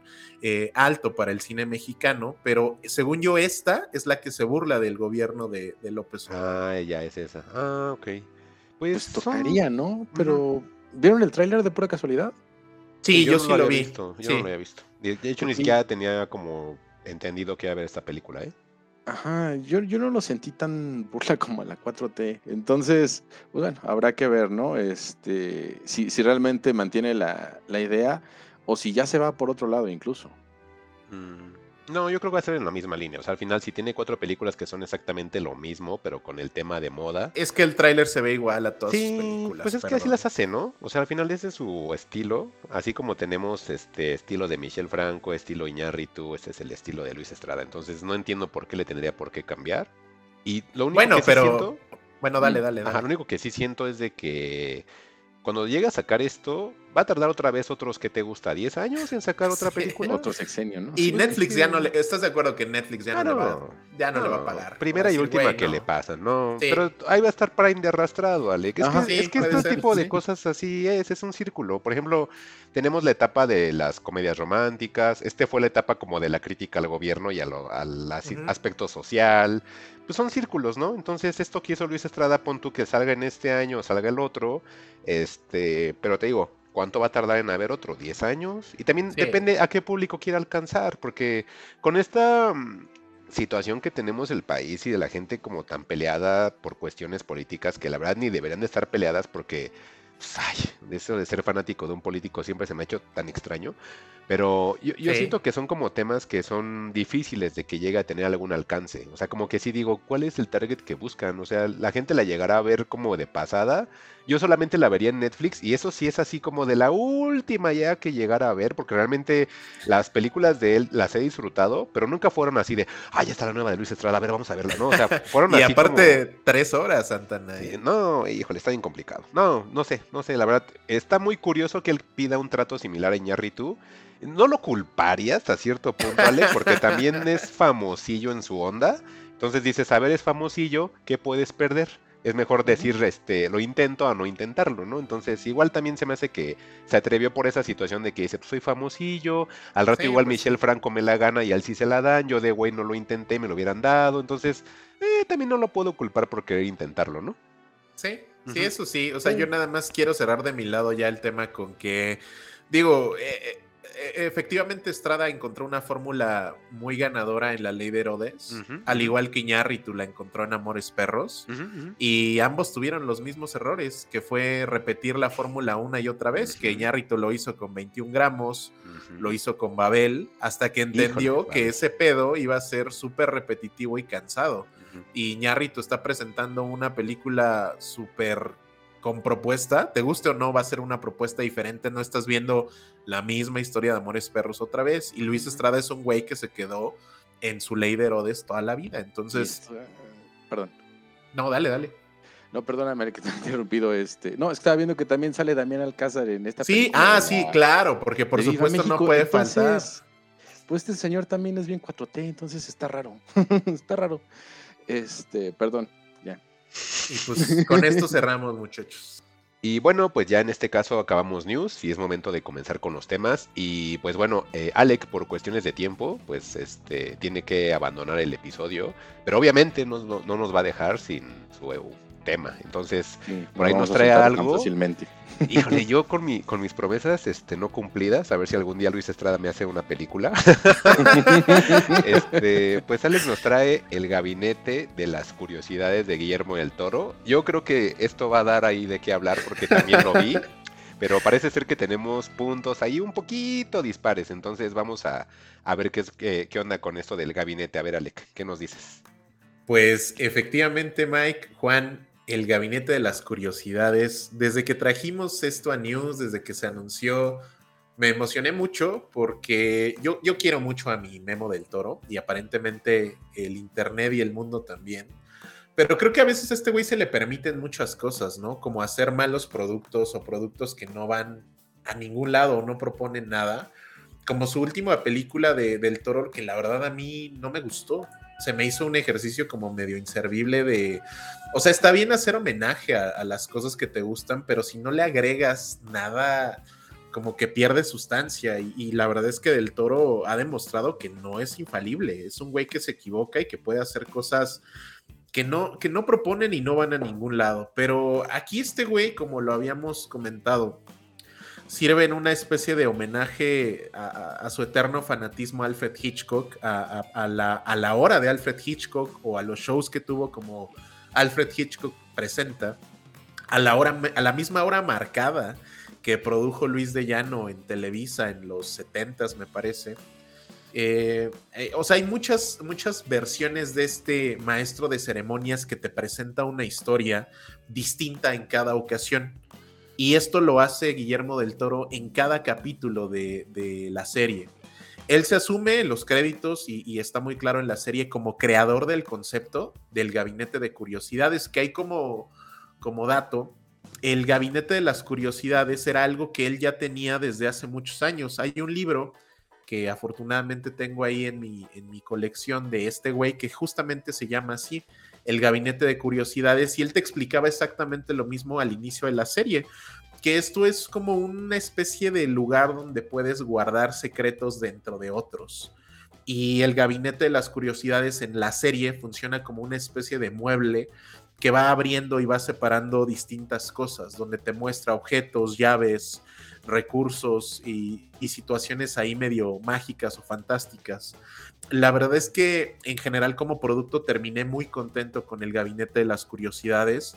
Creo que tiene un ritmo muy pensado, tiene un orden en los directores que además creo que sí trae un buen nivel, eh, donde abre con un Guillermo Navarro que sí funciona para presentarnos la serie y de lo que va a tratar y sobre todo los tonos. Por ahí yo leía que esta serie, más allá de ser como la clásica tipo Jordan Peele con su Twilight Zone, eh, que funcionaba como historias de terror medio clásicos, esto se acercaba muchísimo más al terror gótico y en algunos episodios, ya ahondaré en ellos, más al, al terror cósmicos. Y eso me, me, gustó muchísimo porque más que funcionar como una serie tradicional de terror que te va a espantar, o al tipo de, eh, de, terror de James Wan que quiere asustarte a cualquier precio, esta te presenta situaciones que funcionan eh, primero en contextos reales y a partir de eso te van a presentar un elemento que puede ser fantástico, de terror O, como en muchas de las historias, me parece que en esta ronda de primero, primera temporada de ocho episodios, tres de estos episodios están basados en cuentos cortos de Lovecraft. Eh, otros cuantos, como el de Guillermo Navarro, por ejemplo, están basados en propios cuentos cortos de Guillermo del Toro. Y en el caso de Panos Cosmatos, están basados en ideas originales del mismo director. Entonces, creo que en general no me quedé decepcionado de ninguno. Y de hecho, el, episodio que más me gusta fue del director que esperaba menos, que es el señor David Pryor, y su capítulo que se llama La autopsia. Es un capítulo que me recordó a esta película de hace unos años que se llama Jane Doe, que creo que le pusieron igual la autopsia. La autopsia de Jane Doe. Y, me gustó cómo manejaron el pedo de los cuerpos, el, exacto, ajá, eh, este pedo de los cuerpos, del, del terror, de, seres que, vienen de otros lugares eh, para habitar eh, cuerpos que no son los suyos. Eh, creo que me quedo con ese y obviamente, y tenía que ser así y no me decepcionó, me quedo también con The Viewing, o le pusieron el, la vista, creo que aquí, de Panos Cosmatos. o sea, creo que, digo, no, no me voy a clavar en este güey porque podría estar aquí dos horas. Creo que Panos Cosmatos se está encumbrando como un director y, sobre todo como un autor.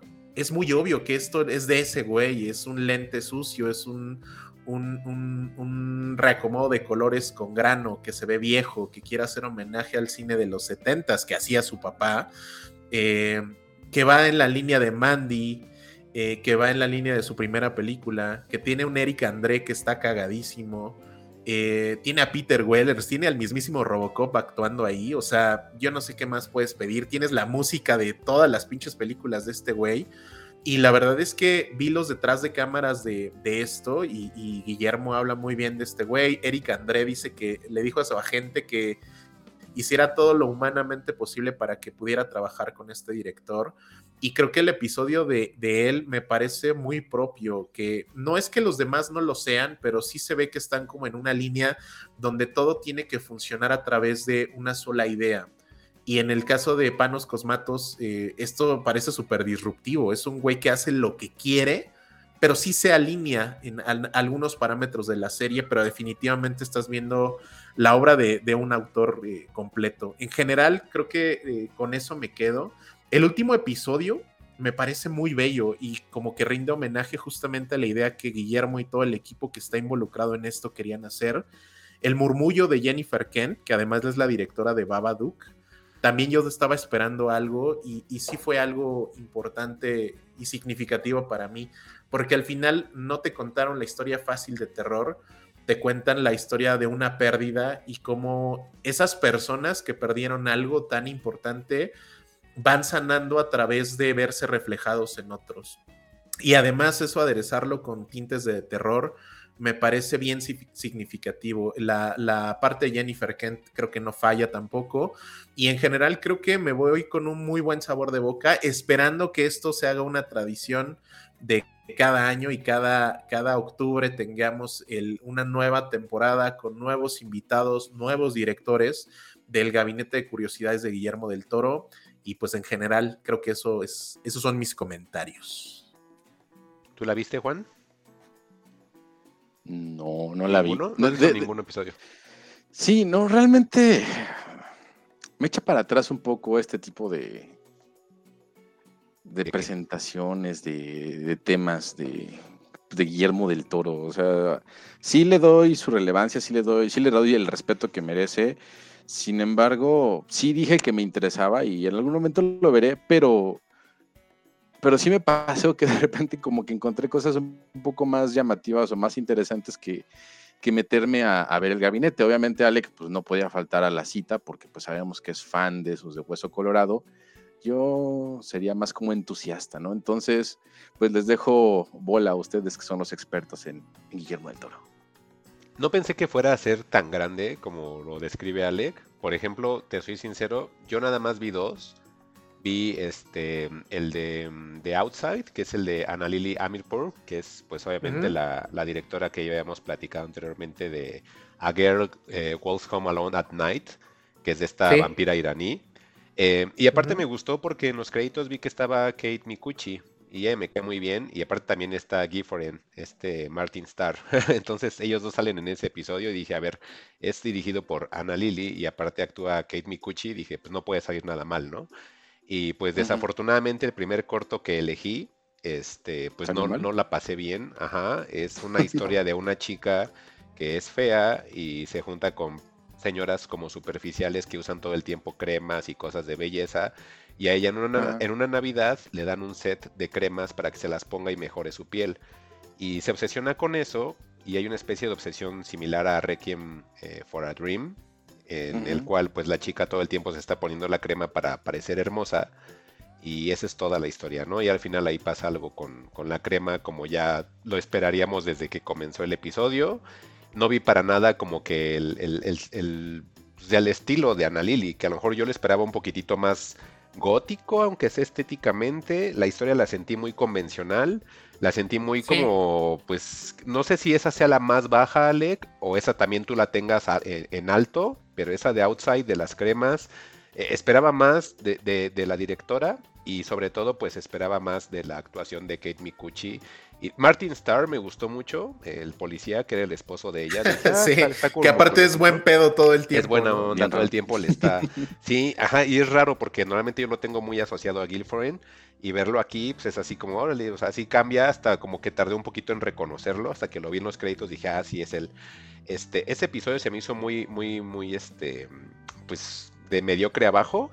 Eh, después estuve investigando que la historia estaba basada en un webcómic y cuando reviso el webcómic tal cual es una calca del webcómic, entonces dije, ah, entonces a lo mejor ya no es tanto la responsabilidad de Ana Lily, sino de dónde está basado y después investigando pues muchos cuentos están basados como decía Alec en Howard Philip Lovecraft, en algunos como en este caso del webcómic y otros afortunadamente son historias originales. La segunda que vi, híjole, esa si no vas a ver eh, eh, el, y, se lo digo a Juan y se lo digo a lo mejor a toda la gente que nos escucha. Si no quieren ver los ocho episodios, si no son fanáticos igual como yo de Guillermo del Toro, porque de, Guillermo yo siempre he dicho que no me gusta cómo terminan las historias. Te sube a un pico y de repente te avienta, ¿no? Y ya es así, ya te vas a morir. Pero el, la propuesta de The Viewing de Panos Cosmatos, ¡híjole! Lo vi dos veces, en serio, híjole, o sea, no, Juan, no, no, no, no, no, no, ni les voy a decir de qué trata. O sea, en serio, está bien bueno. O sea, este dije, si todos los cortos son como este, voy a ver los demás. De hecho, hoy mismo voy a ver los demás. Este, yo me quise ir por, obviamente, por el, el, currículum de cada uno de los directores, ¿no? Claro. Pero este de Panos Cosmatos tiene la estética que vimos en Mandy, la música, lo grotesco, lo crudo, abuso de sustancias. No, no, no, no. O sea, e, e, ese de, The Viewing de Panos Cosmatos, e, ese es el corto. O sea, y yo digo el corto porque obviamente esta es una antología. Y de todas las antologías que he visto, que he visto buenas, regulares, horribles, este, híjole, este puede ser una película aparte. O sea, esta, sí, no, no, no. Este sí me voló la cabeza, Alec. Ojalá me digas que haya más así. Porque este, híjole, este no, no, me gustó muchísimo. Si tienen que verlo, este es el episodio 7.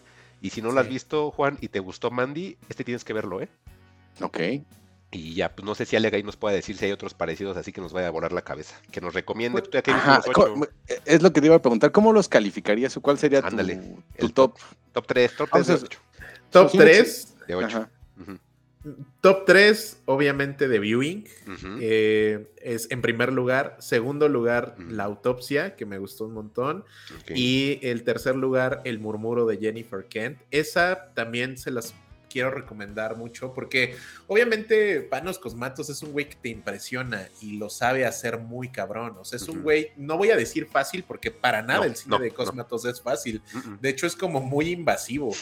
Eh, satura, ¿no? sí, satura demasiado y, a muchas personas no les va a gustar. Por eso yo no le puedo llamar fácil. Pero si te gusta este pedo de, la música, de, la estética, porque e, eso tiene Mandy, porque al final del día Mandy, la estética funciona por arriba de la historia que te están contando.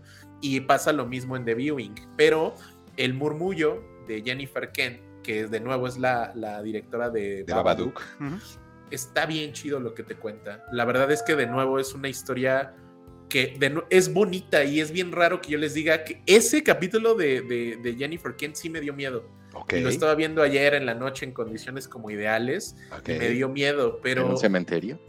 no, fíjate, es, es la historia clásica de una casa, casona vieja abandonada, Juan, y que hay espíritus chocarreros, y que puede ser de nuevo una historia bien facilota o bien simple de contar, pero la directora te la lleva, al igual que Babadook, porque al final muchos decían, o muchos analistas o críticos decían, que Babadook era como la ausencia de una figura paterna. No sé si alguno de ustedes por ahí se topó mm, alguna vez esa crítica y que en realidad hablaba de la ausencia de, un padre en la vida de un hijo. Y mm. esta, al igual, eh, trata de otra cosa, de la pérdida de alguien que querías mucho. Entonces, creo que el murmullo además hace como, como referencia a una, a una clase de aves que forma figuras cuando están eh, volando y que a esas figuras se les llaman los murmullos.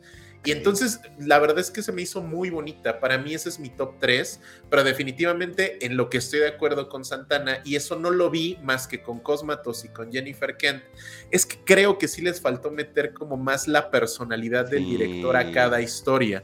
porque obviamente el güey más marrano pues es Cosmatos, porque este güey no sabría trabajar de otra forma. O sea, este güey su, visión va a estar por encima de cualquier cosa a lo que lo inviten a hacer. Y eso es muy obvio porque aquí hizo Mandy 2. O sea, es, muy cabrón eso, pero Jennifer Kent sí conserva como esa, esa esencia. Y se me hizo interesante el primer episodio, el de Guillermo Navarro, que nunca lo había visto dirigir nada se me hace que tiene ahí, sí tiene buen, este, buena mano. Entonces, Pero estuvo ahí en Laberinto del Fauno, ¿no, Alec? Él, él, fue, él ha sido director de fotografía de, de varias películas de, del Toro desde, desde Cronos. Entonces, eh, la verdad es que ha sido un güey que ha sido colaborador de, Guillermo desde hace muchos años. Y por supuesto, no sorprende que el que abra pista sea él. Y aquí lo interesante, y creo que ya con eso cierro de mi lado, es que, y ahí sí no, no sé a dónde la van a llevar es que Del Toro confirmó que estas historias están hiladas de una u otra forma. Por eso sí ah, recomiendo verlas en orden. Y si te encuentras como con pequeños, eh, digamos, easter eggs de las otras historias o demonios ah, o figuras. Entonces sí recomiendo verla en orden, pero si no le van a entrar y les gusta así la onda atascada, pues sí, The Viewing los está esperando ahí para pasársela muy extraño, porque además, de nuevo, ver a Peter Weller ahí y, ver a un güey que Netflix le dio chance de, de, o sea, porque literalmente hay un punto donde son 20 minutos de güeyes metiéndose sustancias en un círculo, dices, ok, Netflix sí le dio como chance de, de, a los creativos de hacer lo que ellos querían hacer, y pues eso sí, siempre se agradece. Y hay gorecito por ahí. Sí, sí. está buena, está bien buena de viewing. Este, estaba revisando los créditos, Alec, y tanto la primera historia, que es la que dices que es de Guillermo Navarro, como la última que es de Jennifer Kent, esos dos cortos son historias de Guillermo del Toro, ¿sabes? Sí, son historias de Guillermo. Entonces, a lo mejor la escritura sí se le da a Alec y la dirección no. Entonces, voy a aventarme esos. O sea, tengo ahí pendientes esos este, seis cortitos. Ya me aventé dos. Entonces quedan. De hecho, el tercero que quería ver era precisamente el de Jennifer Kent, porque pues, es la de Babadook. Los demás, te digo, como que no me daban tanta expectativa. Por ahí hay un, hay un corto que es el 2, el de Graveyard Rats. Que es de ese, también está bueno. Y ese, ese, Mike, ahí nada más como pro tip para también para nuestros escuchas. Si ustedes se van a ese episodio en particular y se van a trailers y extras en la aplicación, ya sea de su celular o de su pantalla, van a encontrar la versión en blanco y negro de, esa, de, de ese corto porque el director originalmente quería hacerlo en blanco y negro, pero para respetar la estética que todos iban a hacer a color, se le dio prioridad a que se grabara en color, pero le dieron chance de meterlo como un extra dentro de la plataforma y ese segundo episodio está disponible en su versión blanco y negro también. Ah, mira, ese, ese, también fíjate que lo tenía como pendiente el de Vincenzo Natali, porque él, por ejemplo, lo conocimos, mucha gente, y si les digo de qué películas, ya van a decir, ah, ya sé quién. Él, por ejemplo, él es el creador de la famosísima película de Al Cubo, que ha tenido con miles de secuelas, adaptaciones en distintos países, y de Splice, que es de la esta como chica humanoide con cola. Y actualmente la estoy viendo con mi hija en una serie que se llama Lock and Key de Netflix, que es una adaptación de Joe Hill, de una, de una novela gráfica de Joe Hill, que está teniendo una serie por ahí que dicen que va de más a menos. Ahorita afortunadamente nada más vamos en la primera temporada y todo va bien. pero Vincenzo Natali dirige varios este, episodios de Lock and Key, entonces como que estoy familiarizado con él y dije, ah, pues órale, a ese le voy a entrar. Entonces, si hay nombres de importancia que creo que ya lo habíamos mencionado en episodios anteriores de Fugitivos. Aquí afortunadamente Alec ya se aventó todos los cortos y sí, nos está dando como que un visto bueno. Yo de dos, les digo el de Analili Amirpur, sí me como que me bajoneó pero el de Panos Cosmatos me voló la cabeza, entonces sí espero que los demás cortos estén bien y como siempre y como sucede en todas las antologías, no todas no todas son buenas, pero tampoco no todas son malas, ¿no? Entonces siempre hay este como que es un paquetazo, ¿no? Esta cosa, ¿no, Alex? Sí, creo que en realidad, o sea, si bien no todo es excelente, creo que no hay ni uno malo, ¿eh? Ah, o sea, creo que creo que sí, sí se mantuvo el nivel y se respetó ideas de creadores, como ejemplo ese de, Vincenzo Natali, pues sí, sí tengo ganas, porque hasta apenas ayer que estaba como investigando para el podcast, fue cuando descubrí que estaba la versión en blanco y negro, que así es como él quería hacerla, entonces voy a volver a ver ese. Igual lo veo así. Y, entonces, eh, me, me, parece bien y como, como ejercicio, Juan, sí me llama la atención porque sé que Juan igual le, es clavado en géneros, en directores. Creo que yo te lo podría recomendar, Juan, no tanto como un tema de terror, sino como un ejercicio de autores y ver perspectivas de distintos autores. Y ahí es cuando se pone interesante, porque cuando tienes un roster de directores tan diferentes entre sí, se pone interesante eh, como la, verlo desde esa perspectiva de del creador. Entonces ahí es donde yo te puedo recomendarlo y en general a todos si usted no es tan, tan, tan este, apegado al terror, pero le gusta el cine, creo que verlo desde el punto de vista de encontrarse ejercicios de terror o de horror de distintos directores con distintos estilos y distintas perspectivas, creo que ahí se pone interesante. Y sobre todo vean The Viewing. Empiecen a lo grande. ¿no? Empiecen con ese, es que sí está bien bueno. En serio, sí, Juan, yo lo vi y dije, lo vi dos veces, seguida. seguida. Es que la música, Juan, la parte de vi con audífonos, no, no, no, está bien bueno. como cuando vi Mandy, así lo sentí, dije, híjole, qué bonito es esto la destrucción humana, ¿no? Pero, este, pues sí, no sé si quieran comentar algo más de, del gabinete de curiosidades de Netflix. Pues bueno, disponible en Netflix. ¿Ocho episodios son, Alec? Ocho episodios de aproximadamente una hora cada uno. Sí, es una mini y... Y pues nada, yo con esto me despido, muchachos, y les agradezco y nos escuchamos la próxima semana. Cuídate, nos vemos, Alec. Cuídense. Bye. Y pues seguimos aquí en Fugitivos. Este, ya se fue por ahí, se fue este difuminando Alec poco a poco, Juan. Parecía como capítulo de Star Trek, como se iba cortando poco a poco, ¿no? por parte. pues mi misión aquí ya está cumplida, ¿no? sí, pues mira, ya que se fue Alec hay que decir la verdad. La verdad está bien fea la Nah, es cierto. nada más, nada más vi esos dos. Este, sí voy a ver los demás, me, me, me dio más expectativa. Y te digo, y mala onda, porque pues con el que comencé, que era el que le tenía más expectativa, que era el de Ana Lily Amirpur, pues sí dije, ay, pues esta Kate Mikuchi me cae muy bien. Sí la de ubicar, la flaquilla ojona.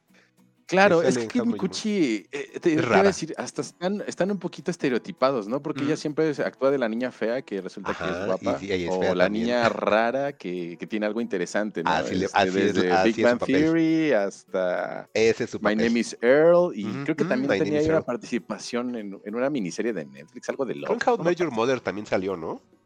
Sí, también sale y hace lo mismo. Y pues y, este Martin Starr, pues igual es el chico raro, este patán siempre. Ajá, y aquí no es patán, aquí el fíjate, él sí lo cambiaron por fin, y aquí sí es como lindo con ella. O sea, todo el tiempo, como ella se siente fea y está fea, este, y por eso es que usa las cremas para ser guapa, él todo el tiempo así le dice, pero es que tú eres tierna y eres inteligente y te gustan ver películas de terror. Es que, ¿sabes? Yo creo que el personaje que se creó Martin Starr ya en estas fechas es muy cancelable, ¿no? Entonces había que crearle uno nuevo. ah, es que ese personaje que tenía de Gifford estaba bien chido. Sí, estaba genial. Pero pues sí, si le quieres echar un ojo, Juan, yo la verdad sí te puedo recomendar sobre manera en serio ese de The Viewing, que es el episodio 7. Te lo juro que lo vas a disfrutar mucho. Estéticamente y todo lo que va sucediendo va explotando conforme va avanzando el episodio. Dura, es el que dura menos de lo que estoy viendo ahorita de la duración de todos los episodios. Es el que desafortunadamente dura menos. Pero yo creo que cuando lo veas, a lo mejor también entenderás el por qué dura menos. Porque sí, su, su onda de producción, por lo que nos comenta Alec, este se ve que es un set creado para esa película, para ese corto. Entonces, tiene ahí pues Sí, entonces igual como que le podemos augurar por lo menos unas dos o tres temporadas, ¿no? Si ya le están haciendo ese tipo de inversión. Sepa. Y se están asociando con Guillermo del Toro. Aunque bueno, Netflix es bien volátil, ¿no? Ajá, este, no sabemos. Sus números, números raros, así de, si no tiene los 127 millones de, de horas este, que tuvo de Sandman, pues lo van a echar para atrás. Fíjate que en el, en el este, ¿cómo se llama? En el Metacritic tiene 7 y en el Rotten tiene 8. O sea, 8 es muy alto pues mira, yo estuve escuchando comentarios de igual, este, de repente podcast de cine o, o, de especialistas, incluso creo que está ahí los Horror Losers, saludos. Ah, este, que como que tenían este, sentimientos encontrados y como que en algún momento sí decían, pinche Guillermo, parece que nada más están haciendo la barba con estas cosas. Ah, ok. Que, que, más bien como que era el club de amigos de Guillermo del Toro. Este, y ay, lástima que se nos fue Alec para poder este, haberle dicho esto, pero sí tenía prisa y, no quería que se nos echara a hablar como una hora, ¿no? Porque ya ves que a él le fascina mucho Guillermo del Toro y lo que hace. Entonces, planteárselo de esa forma, pues ya se lo dejaré al aire para que me lo respondan en, el siguiente episodio, ¿no? si, si realmente lo sintió como, como ese ejercicio de a los amigos de Guillermo del Toro te presentan una producción de Guillermo del Toro. Mira, aquí mi amiguito te quiso decir. Ah, este... mira, no lo había visto así, eh, fíjate. Necesito verlos todos para ver si concuerdo con esa idea. No, no, fíjate que no la tenía en mente, pero está Sí, entonces a, mí se me hace un poco cruel mencionarlo así, ¿no? Porque eh, no sé. Tiene, tiene hay algo, tiene otras cosas, pero si alguien tiene esa idea, Juan, es por algo. O sea, también no creo que nada más se le haya ocurrido por ser incendiario, sino algo se ha de sentir. Entonces, si alguna o, algunas personas ya lo dijeron, pues habrá que ver el producto completo para ver si sí concuerdas, ¿no? Pues sí. ¿Quién sabe? Pero bueno, eh, eh, perdón, Mike. Este, sí, echamos este un volado para ver quién, quién abre. Ah, si quieres tú. Ok. Pues mira, de hecho, como que nos caló que nos dijeran que no, no hablamos de los Arieles. No, no es cierto. La verdad es que la cartelera y, las historias, no sé si a ti te ha pasado como que las, siento que están como muy pobres en estos días, ¿no? No hay mucho... No, hay, pues no, hay, cosas tan destacables. Mm, no, es que aparte como yo estaba con el maratón en octubre, Juan, la verdad no intentaba ni siquiera asomarme a, la aplicación de Cinépolis para ver qué películas había. Entonces sí dije no, porque nada más voy a estar así de voy a querer ver esa y la verdad por el tiempo del trabajo y los fines de semana que ya los tengo así pues con la niña como planeados y todo, pues ya es meterle más tiempo y dije, no, no lo voy a lograr, entonces la verdad no me fui ni a asomar al cine a ver qué había, pero al menos viendo los comentarios de la gente en Twitter también vi que pues sí estaba bajón, ¿eh? Sí, de hecho quería traer la, la de Bros, esa película cómica, pero pues están bien, bien complicadas las, las salas y uno que trabaja, este, Está con más, pues tenía que, tenía que despasarme a otras salas. De hecho, tengo una sala de cine aquí, como una cuadra de mi casa, esperaba que ahí estuviera, pero pues me pusieron bardo en lugar de esa, ¿no? Este, y, y pues dije, voy a ver Bardo, pero pues tampoco quería dedicarle tres, horas de mi vida, quería como que algo relajado. Y, retomando lo que nos mencionaron de, los Arieles, pues más bien eh, esta semana pues estuvo en boga lo del Festival de Morelia. No sé si, si por ahí tengas este, programada la de Huesera, que dicen que, fue la, la, película ganadora. Yo en realidad tuve suerte porque me asomé a Amazon Prime y me encontré una película que de, las que le mencioné ahí un, poquito de cosas, que hubiera gustado que, también tuvieran chance de verla, que se llama El Norte sobre el Vacío, de esta directora mexicana llamada Alejandra Márquez Abela o Abella, seguramente es Abella. Este, ella hace unos cuatro años se hizo muy popular porque hizo una película, o bueno, más bien, es, sí, hizo una película que está basada en un libro de, de Guadalupe Loaesa que se llamaba Las Niñas Bien. Este, la, otra vez les dije las chicas bien, creo que ese es un podcast medio raro, feo, ¿no? no lo conozco, ajá. Sí, es, como de esas chicas que se quieren sentir vatos. Este. Alguna vez lo escuché como así nada más para tener un poquito de contexto y la verdad como que... No te gustó no me gustó mucho, ¿no? Es, de esos como humorcitos que dices, ah, sí, puede ser chistosa, sí, pero creo que no es chistosa para mí, entonces, pues te dejo que sea chistosa para los demás y yo te digo adiós. Ah. Este, y, bueno, eh, ahora hizo, pues ya su cuarta película, estoy viendo que tiene una ópera prima que se llama Semana Santa, no sé si por ahí la, mm, la hayas visto, y, bueno, la tercera es como engañosa, es una participación en, una, en, la serie de Narcos México de Netflix, ¿no? Bueno, pues esta película de, del norte sobre, sobre el vacío que la escribe con otro favorito de, del podcast, Gabriel Nuncio. este señor que, quizás tú recuerdas por la película de, del comediante donde dirige, escribe y produce. Pues este, esta, esta mancuerna de pues, directores y escritores, pues se hizo, se hizo amigos en, curiosamente en Soy tu fan, hacían este episodios, escribían para, para Soy tu fan, y ya de ahí este, pues empezaron a moverse a cosas más grandes, ¿no? De hecho, Alejandra en, en Niñas Bien, pues hace hace un muy buen trabajo. No sé si tú tuviste la oportunidad de ver esa película que también estuvo en Amazon. Sí, sí, sí, sí. Esa es la de que se supone que son unas chavas que era como en el periodo de lo de la, de, la crisis de los 90, la devaluación. Ajá, sí, sí, sí, sí. sí. Ajá. Sí, esa sí la vi, sí, sí me gustó. Sí, eh, y pues bueno, aquí como que como que se le ve idea, se le ve mano, ¿eh? Como que tiene buena una buena dirección. Me gustan, me gustan las ideas que llega a tener esta, esta directora. De hecho, la película del norte sobre el vacío que estaba viendo en, en un reportaje que hicieron en, Cine Premier, ahí les, luego se los comparto si gustan, que está este, basada en, un hecho real, en la, en la vida de un cazador ranchero de, de Nuevo León que, que se llama Alejo Garza Tamés que pues tuvo que eh, defender su, propiedad, ¿no? Ya para no, no darles tantos rodeos, la, película pues sí trata tal cual de, un cazador ranchero que, que, vive en Nuevo León, en Linares, por lo que llego a entender. Si, si no es así, gente de Nuevo León, siéntase con el derecho de, tundirme.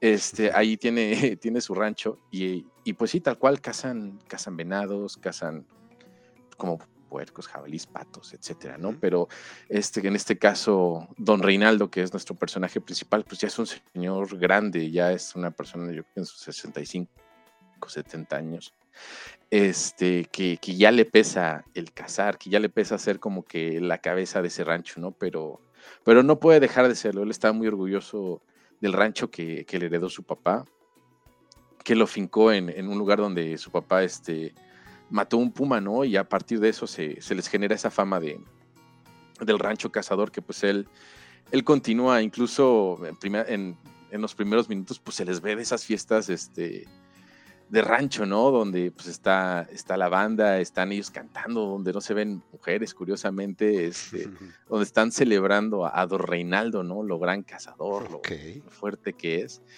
Este, igual al momento de estar casando estar platicando con su hermano, pues dicen, yo ya ni quería venir, o sea, me duele, me duele la espalda de estar, caminando, de estar casando, ¿no? Este, y tiene ahí a, una, pues me gustaría decirle como capataz, pero en realidad creo que es como una sirvienta que se llama Rosa, creo que es el personaje más memorable que pues, se ve que todo el tiempo lo, a la distancia lo, lo está procurando, ¿no?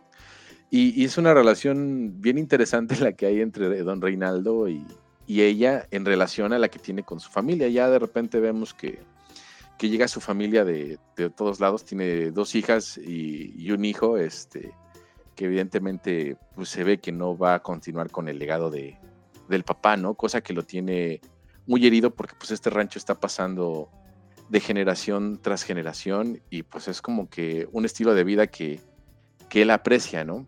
Y que le gustaría compartir, pero se ve que no tiene, no tiene cómo compartirlo, ¿no? Porque su segunda hija, que podría ser como la más interesada en lo que él, hace, pues tampoco está tan interesada realmente. Solamente le gusta casar con él, pero pues no, la vida del rancho no, no es para ellos, ¿no? Incluso en algún momento Rosa pues se lo hace saber a, a esta niña, a esta, a esta hija, ¿no? Este, hay un, hay un, diálogo muy interesante donde ellas están ahí como comentando y, ella le dice a, Rosa, ¿no? ¿Te acuerdas cuando le decías papá a, mi papá? Le dice, pues ya no te burles, ¿no? Yo, yo estaba chiquita y pues yo no soy como ustedes, ¿no? Que ustedes nada más se, se disfrazan de monte y vienen a malgastar bala y ya luego se van.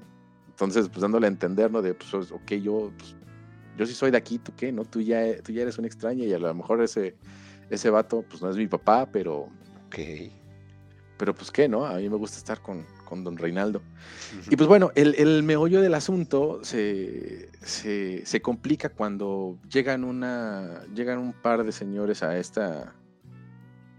a, esta celebración de, aniversario del, rancho, que es lo que le sigue a la, a la cacería, donde él está reunido con su familia y los extorsionan Y pues ya sabemos cómo son las extorsiones en el, norte del país, ¿no? Este, estos paisajes tan, tan agrestes y demás, tan, tan solitarios, y pues él, él pues, tiene, que, tiene que proteger a su familia, tiene que sacar a su familia y al mismo tiempo pues protegerse a sí mismo, ¿no? Entonces está en la disyuntiva de, de si, ahora sí que si ceder a las presiones, este, irse con su familia o, defender lo que él más quiere, ¿no? Ahí la, ahí la voy a dejar para no entrar en el spoiler, pero pues en realidad es, es, es, eso, es lo que trata la, película, me está, está muy interesante, te recomendaría, a ti que te gusta el cine mexicano, a lo mejor, no sé si cae esa profundidad, porque la, verdad la película tiene bastantes lecturas y de repente como que me das la impresión, y creo que estoy equivocado otra vez, de que pues, te gustan como que las películas medio mm, para burlar tanto de, de, de, esa vida Roma condesa que de repente quieren representar, ¿no? Aquí pues estamos lejos de esa Roma condesa, aquí más bien estamos viendo la vida ranchera del norte, eh, la ganadera, la agropecuaria, este, me gusta el retrato que, que da Alejandra Márquez y, en entrevistas decía que, pues, que ella quería representar la, lo violento que es el patriarcado del, norte, ¿no? Este, De cómo la viste, están. ¿Dónde la viste? La vi en, la vi en Amazon. En Amazon. Está, está desde la semana pasada en Amazon Prime. Este, te decía que ya. Pues, pues, mira, me llamó mucho la atención eso de, que le fuera bien en en Morelia, ¿no? este, a mí me gusta de repente ver películas del Festival de Morelia y, pues esta es la que tenía la mano y pues fue así como que pues un premiesote, porque esa seguramente iba a tener como una o dos este, exhibiciones quizás en, en alguna que otra sala o en Cineteca, pero pues aquí ya decidieron mejor mandar las plataformas porque pues saben que las carteleras ya para estas temporadas empiezan a complicar, empiezan a llegar películas ganadoras del Oscar, pues ahí se viene la de Wakanda Forever, este, la verdad, este, también hay muchas películas de terror que pues, hay unas que están buenas, hay unas que no están tan buenas, pero aún así están este, pues, tomando salas, ¿no? Entonces, pues el espacio para que ella pudiera exhibirse, pues era muy limitado, ¿no? Entonces, por eso deciden mandarse a irse, irse a Amazon y pues la, la, presumen. Amazon también te la pone casi como que como de las primeras opciones para ver. Es lo que te iba a preguntar, aparece así porque a mí no me, no me bueno es que también tiene un rato que no lo abro, ¿no? Ya, de hecho, ¿sabes qué he estado pensando? Que por ejemplo ese lo, lo, pago anual. No lo pago mes tras mes, pero he estado pensando muy seriamente en no renovar la anualidad, ¿crees? Sí. No sé si a ti te pase. Sí, de hecho nosotros también este esa y también la de la de Disney porque también, este, pues, no, realmente no, o sea, salvo los, los este, estrenos de Star Wars, que se nos está yendo a platicar de, de Andor, yo creo que igual la próxima semana, si no es que es lo que, lo que siga a continuación, este, pues realmente no, no, no la estamos usando. Yo creo que también ya llegó el momento de, de la depuración de plataformas, ¿no? La de Paramount, pues nada más porque está el fútbol inglés, si no, pues también iría para afuera, ¿eh? Ah, es que Paramount, híjole, Paramount nada más tiene la Premier League, que en cuanto la pierda, también yo no sé qué onda con esa aplicación, ¿eh? O sea, yo no sé si va a seguir también entre las que se tendrían que pagar, ¿eh? O sea, es como, de hecho, ¿te acuerdas que te comentaba que a lo mejor a final de año hacer como un recap de cuáles podrían quedarse? Y, por ejemplo, hemos pensado siempre, ¿no? Lo hemos dicho aquí entre líneas que Netflix a lo mejor no es de las mejores, pero creo que es la que más seguimos usando a pesar de todas las cosas que han sucedido HBO, este, en lo personal Star Plus es la que más uso. Y este, pero de Prime, de Prime tiene un rato que no la abro. Paramount, como dices, es por la Premier League, pero la verdad, este, he visto dos partidos de Premier League desde que tengo Paramount. Vi las pelis de South Park y no vuelvo a abrir la, la, plataforma para nada. Este, entonces, de, de, Disney Plus, pues estuve viendo She-Hulk eh, Andor la dejé este, por ver otras cosas. Eh, Andor de repente cayó en un hueco. Ya después que Alec venga a platicarnos cuando termine, pero a mí la verdad ya no me está interesando nada Andor. Este, viene ahora otra nueva serie de Star Wars. O sea, creo que Disney Plus nada más me está agarrando así como por ratitos. Pero realmente como que siento que es más por morbo que por necesidad de querer abrirla, ¿sabes? Sí, y de hecho, pues bueno, si llegaran a caer los números de, Amazon, pues, pues ahora sí que está Netflix, ¿no? Igual a lo mejor se puede llegar a algún buen acuerdo con él. Digo, no estoy tan de acuerdo con que se monopolicen las cosas, pero también está, es, está y y tampoco lo que ofrecen realmente, que pues sí, está, está para considerarse. Este, y bueno, pues ahí puedes, ahí puedes encontrarte la de eh, El Norte sobre el Vacío. Y me hubiera gustado que la vieras porque de repente había momentos donde se nocos para quitarle la, la seriedad a, o, la atención, mejor dicho, a la historia. Y esa parte, esas partes como que me chocaban mucho, ¿sabes? Mm, ya que, ajá, así como que no, como que creo que no te necesitábamos a ti, por más que seas de, de, Monterrey y también entiendas muy bien la vida del norte, porque también Alejandra Márquez Abella, pues es una, es, es de San Luis Potosí, ¿no? Entonces, pues tienen en común esa, esa frontera, ¿no? Esa, esa vida norteña, o sea, sí, sí conocen el rancho, no te están hablando dos chilangos este, que se les ocurrió, ah, pues vamos a grabar a Monterrey algo, no, no, no, digo a, a Nuevo León algo ellos pues, son, de, son de allá, son de la zona, ¿no? Conocen cómo se mueven las cosas y, sí se le, se le ve eh, en, el, en, la locación y en el manejo de la historia que, que son de por allá, se les sabe que, que les gustó o que, o que sienten la tierra, pues. Mm, ok, ¿me nos puedes repetir el nombre de la peli, Juan, porfa? Se llama El Norte sobre el Vacío. El Norte sobre el Vacío. Y tiene entonces ahí sus premios del Festival de Morelia para la banda que, quiere interesarse por esa peli. Y la pueden encontrar entonces en Prime Video, ¿no, Juan? así es. Antes, no sé si te acuerdas, cuando comenzó Prime, yo lo tengo desde que está, ¿no? Que es casi siempre pionero, salvo las que mencionamos que ya casi no usamos como Paramount, que Paramount no fui pionero. Stars Play nunca la he tenido ni la pienso tener. Y de Star Plus, pues entré como que ya en la segunda parte, ¿no? Pero me acuerdo que cuando Prime estaba, tenía una categoría en la cual te ponían festivales, no sé si te acuerdes. ¿Qué pasó? ¿Por qué dejaron esa parte? O sea, era para que pusieran una categoría en la cual te pusieran tal cual Festival Morelia, porque antes me acuerdo que tenían Festival de Guadalajara, Festival de quién sabe qué, Festival de no sé qué, y decía, órale, con el Prime está como muy curioso que tenga seccionados este, festivales para que tú puedas ver películas. Y eso cuando Prime apenas empezaba que casi no tenía contenido, Juan. Pues yo creo que es parte de la depuración y la masificación, ¿no? Porque a lo mejor está, está feo que, lo digamos, pero pues también las películas que está escogido prácticamente Prime para, para esa plataforma a nivel de cine mexicano, pues generalmente no son no son este tipo de películas, ¿no? Son más bien como las que generan taquilla o las que generan conversación o las que están chistositas, ¿no? Como, no sé, Mis Ríos contra Godines o... Pues bueno, ahí tú nos puedes ahondar con, con títulos, ¿no? Este, de todas, Chilangolandia, si no mal recuerdo, todas esas como que están cayendo en Prime, ¿no? Y dices, ay, te echan un poquito para atrás a veces, pero pues es más como que de repente rascarle o adaptarle eh, el algoritmo, si es que si es que es el término correcto con, con Amazon, ¿no?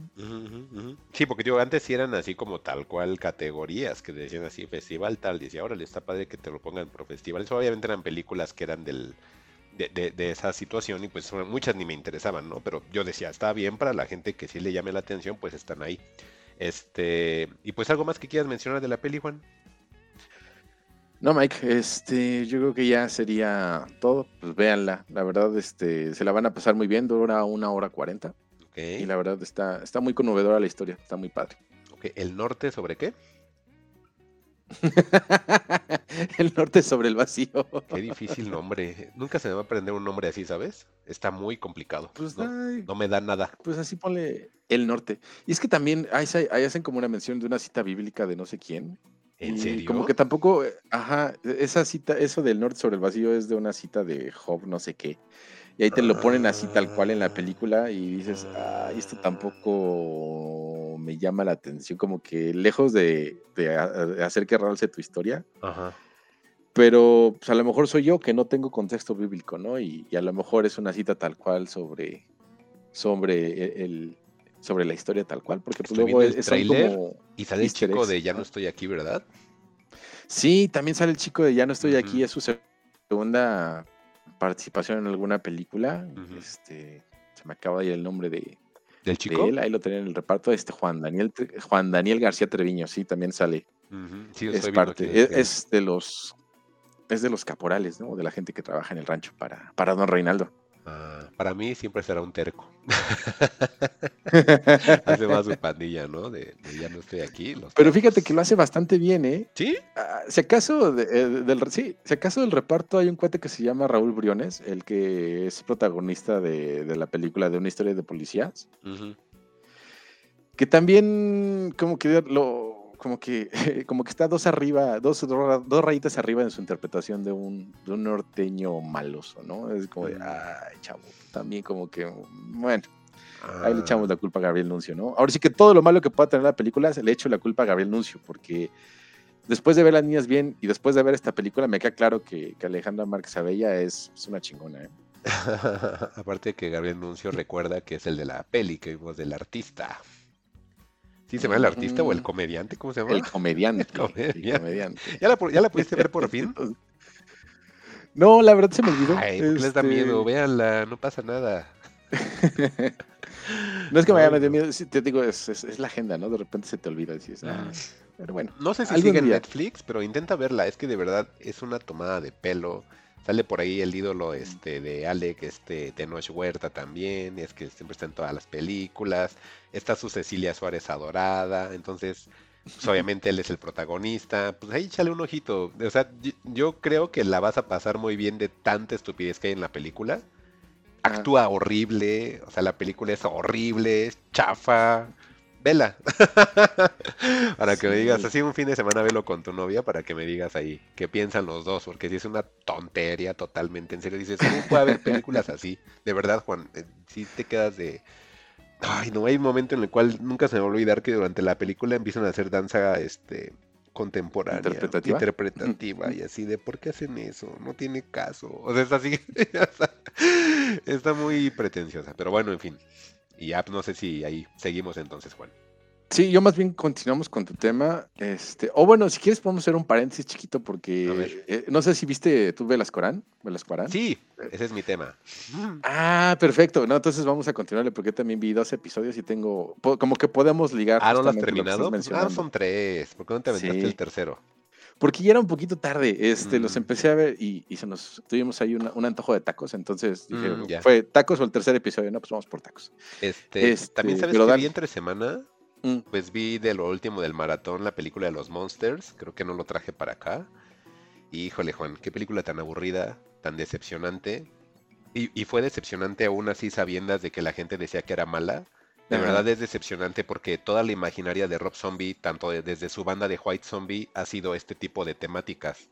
Entonces dices, pues una persona que es tan fan de esto, que lo mete tanto en su imagen, en su música, pues obviamente tiene que entregarte una obra acorde a sus gustos, ¿no? Y, y, que lo haga de esta manera tan fatídica, tan aburrida. O sea, yo nunca... Este es un capítulo de los Monsters, es el peor capítulo de los Monsters que puede existir de verdad, eh, Rob, Zombie, no sé qué diablos estaba pensando al hacer esta película. Es una película de origen, pero está horrible. No puedes hacer tan... Y va a sonar extraño lo que te voy a decir, pero hicieron serios a los Monsters. Entonces es así de, ajá, ¿por qué? Exactamente. Entonces le quisieron dar un porqué a todo de lo que son los monsters. Y es así de, güey, los monsters no necesitan contexto alguno. No me tienes por qué desarrollar ningún personaje. Son los monsters. O sea, es, es un monstruo de Frankenstein es un vampiro, eh, su hija que es vampira y es su esposa, y a la vez, este, cuando tuvieron sus ondas, tuvieron un hijo hombre lobo y una hija como Marilyn Monroe. No tiene sentido, no tienes por qué darme un sentido ni una explicación a nada. Y entonces esta película es una película de origen. Creo que ese es el, fallo de la película, que, que, te quieran dar un origen de los personajes. Todavía no sale Eddie, que es el niño este, lobo. La abuela, que es una bruja, todavía no sale. Entonces, yo me imagino que quiere él tratar de sacar una Monsters 2 para darle ahora origen a los demás personajes que faltan. Te dan la explicación del como dragoncito que vive debajo de su escalera, que en la serie nada más como que salía medio la cabeza y siempre aventaban un lanzallamas y es todo lo que salía del lagarto, pero aquí te ponen un origen del lagarto, o sea, es así de... Neta, no necesito el origen de los personajes, o sea, quiero divertirme. Tiene unas secuencias en las cuales según quieren hacer chistes, Juan, y te lo juro, ni una sonrisa me sacó. O sea, la película es, es tan aburrida que se te hace que dura como cuatro horas. Está bien fallida, los Monsters. Cuando salga en Netflix, no la vean. Yo, yo sé que no está bien que te digamos que no vean las cosas.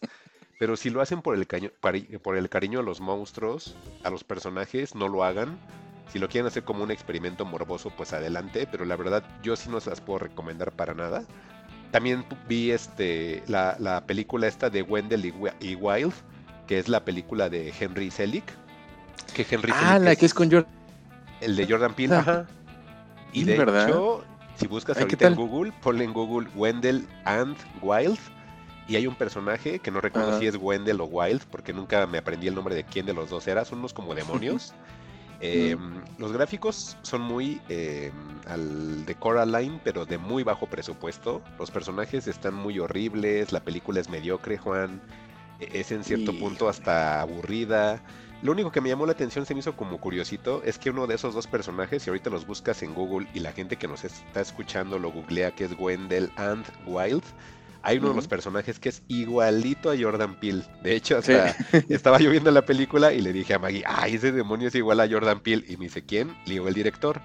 Me dice, ah, y entonces estábamos viendo la peli y de repente le pongo Jordan Peele, imágenes, y se lo enseño. Me dice, ah, es igualito, hasta tiene su barba y se ríe igual. Digo, sí, pues es él. O sea, al final de cuentas, él lo, lo recrearon como un personaje de esta peli. Este sí es muy mediocre la película. Entonces, yo como adulto no se las puedo recomendar. Mi hija dice que está más o menos, o sea, también para ella, entonces para ella también a su punto de vista también puedo decir que es una película mediocre. Y por fin vi la película que está rompiendo el internet, que es Terrifier 2. Este es un payaso, Juan, psicópata, y eso es todo. Claro, la película es nada más ver cómo va a matar a este, los personajes de manera gore este, por ahí, este, yo les podría recomendar a lo mejor escuchar un poquito más del tema en Cinema Torrent, que tuvieron ahí un especial de Old Hallows Eve, de Terrifier, no, perdón, de Terrifier 1, de Terrifier 2. Tuvieron ahí varios puntos que tenemos en común, que al final la película es para eso nada más, es solamente un festín de gore. Es una película como le llaman, este, no es un slasher, porque hay también categorías en el cine de terror hasta en el cine de terror hay, hay, mamadores, Juan, ¿eh? Entonces hay una onda que, que, es un género que le llaman splatter, que es esto como de mucha sangre y exactamente, sí, tal cual como lo dice el nombre, pues es, como el, el, el chapurrón, el, el, ¿cómo se le llama? El chaparrón de sangre, ¿no? Y nada más estar ahí puras salpicaduras de sangre todo el tiempo. Ese es un género tal cual, entonces este es un género de splatter. Los Cinema Torrent decían que a lo mejor esta película podría ser para la podría ser la primera película splatter para muchas genera, para muchas este, personas en esta generación. Eh, lo veían como entre bueno y malo, yo creo que está bien, porque si se está hablando de una película y que sea de terror splatter y que se esté haciendo famosa por ese hecho, creo que está bien porque es un género que siento que se estaba dejando de lado y que se vuelva a retomar, aunque sea de esta manera muy comercial, está muy bien. La cosa esta les costó 250 mil dólares, Juan, y creo que llevan 20 o 30 millones, ¿sabes? Ok. Ajá, o sea, les está pegando bien cañón, entonces no me extrañaría que hubiera un, un Terrifier 3. Este... así, yo creo que hasta 10, ¿no? yo creo que sí, o sea, esta cosa puede darse para Terrifier 25, ¿no? Entonces es un personaje muy carismático que es Art el payaso. Sí la recomiendo para la gente que tenga estómago, y así se los digo porque si no se las puedo como recomendar así a, grandes rasgos a todas las personas, pero si tienes como estómago le puedes entrar y si ya estás como adecuado a ese tipo de películas, vela, pero obviamente ya es un splatter un poquitito más reducido a lo que normalmente veríamos. La película padre de esta onda de Terrifier es la 1, porque es una película que dura como una hora 20, Juan. Y todo el tiempo hay destrucción, destrucción, destrucción, y gore, y destripamiento, y todo lo que hace que es lo mismo, y sangre por todas partes, sin ningún tipo de explicación. Nunca vamos a saber el payaso por qué es así, cuáles son sus motivaciones, no hay desarrollo de personajes, nada. Así es el splatter. Y así Eso es como para dentro de cinco años, ¿no? Que de repente, ¿qué hacemos? ¿Qué hacemos? Ah, pues hay que explicar por qué el payaso es malo. Ajá, exactamente. Como que en las dos habían ahí unos guiños como que de repente decías, no, no me expliques su origen. Y no, no pasaba. Y uy, qué bueno. O sea, sí sentías así el, no, no lo hagan, no, lo, no, no sobreintelectualicen la torta ahogada. Así es nada más. O sea, así son esas películas, ¿no? No le busquemos más. Pero... fíjate... Perdona que te, saque un poquito de la idea. Lo que pasa es que me acordé que en la semana vi una película de movie, una película coreana que, se llamaba, que se llama La Villana. Creo que tú tienes tu membresía, ¿no? Todavía. Sí, todavía la tengo. Fue como la película del día.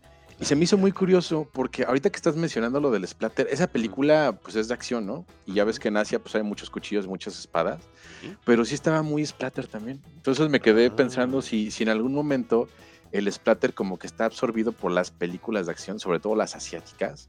Porque si de repente ves al mm. personaje principal bañado en sangre o salpicando hacia la cámara, que es como que la característica principal del splatter, ¿no?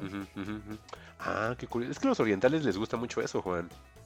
Siempre les ha gustado. De hecho, a mí se me hace bien raro cómo a ti no te gusta el gore y todo eso. Si, si eso es muy. Yo siempre también lo he asociado mucho a, a este. ¿Cómo se llama? Al género. O sea, no sé por qué no te gusta. sí, sí, no sé, a, lo mejor, a lo mejor tiene por el hecho de que se están como defendiendo en, el caso de las películas asiáticas de acción y en el splatter, pues eh, digo, en el, y en el otro es como alguien abusando de, otra persona, ¿no? No sé, no sé, o a lo mejor es porque el hecho no me las he encontrado tal cual tan fácilmente, ¿no? Porque eso generalmente lo tienes que andar pirateando, ¿no? Justo, exacto no están, no están a la mano. Exacto, y creo que por eso ese es un logro de Terrifier 2, que la gente está hablando de ello. Fíjate que de hecho hasta estaban comentando los de Cinema Torrent que hay muchas personas que estaban viendo la película en TikTok por partes, de manera vertical, Juan.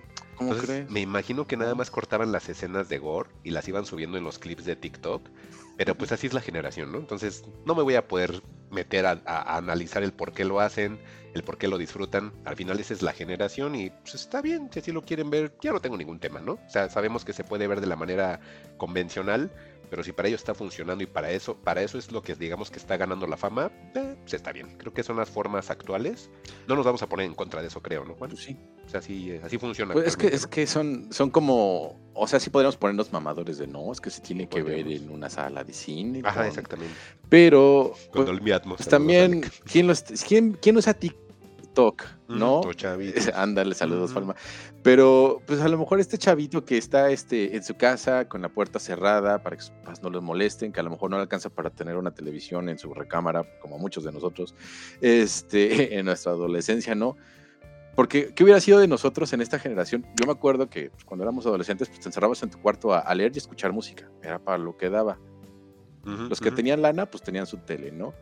Pero pues, ahorita que tienes el celular o la tablet, pues no se me hace extraño que, el chico quiera ver esta Terrifier que está de moda y, a lo mejor la única forma que lo puede hacer es a través de su celular, ¿no? y ahí está con los clips de, TikTok, hasta que lo arma, ¿no? Entonces, pues está interesante el fenómeno, ¿no? Porque al final es, pues, querer ver las cosas a como sea. Exactamente. Entonces, pues se vale que pues, sea como por tu celular y en la intimidad de tu casa sin que tus papás estén molestando, ¿no? Que te pregunten, ¿qué estás viendo, Miguel? Nada, mamá. ¿Qué es eso? Nada, mamá. ¿Sabes qué, qué he visto? la puerta, ¿no? ¿Sabes qué he visto, que sigan escuchando los gritos, la sangre, los cuchillos y demás. ¿Sabes también que he visto? Gente que luego ve partidos en Facebook. Partidos de fútbol. Ahorita que está como la onda de Champions por HBO. Pues hay gente que no tiene HBO y he visto que lo están viendo en Facebook, ¿sabes? O sea, sí ya la forma de consumir las cosas sí ya es bien distinta, por eso te decía, no me voy a poner a juzgar ni a decirles mucho menos que está mal, porque al final pues ya son como sus formas de verlo, ¿no? Entonces dices, bueno, pues ya si así disfrutan verlo, si están bien acostumbrados a ver videos vertical, no, no entiendo por qué lo disfrutan, pero tampoco les voy a decir que está mal. Y como dices, no les voy a decir, oye, espérate a llegar a tu casa y sentarte y con audífonos y en una pantalla OLED y con 4K y este y Dolby Atmos. No, pues es que ya es cada quien como disfruta como los medios, ¿no? Pues exacto. Es, te perdí, te perdí. Pues e, es como puedas para no salir de la conversación, ¿no? Así de simple. Igual los partidos de fútbol, pues es que quieres estar ahí en el momento. Porque, Pues bueno, aquí en, eh, aquí en México, este, sí, sí me escuchas. Sí. Sí, este, pues que aquí en México, que pues, si quieres ver un partido de Champions, pues es a las 2 de la tarde, ¿no? Entonces, pues sí, ni modo. Sacas el celular y acomodas la pantalla y, y ya, a darle, ¿no? Así es.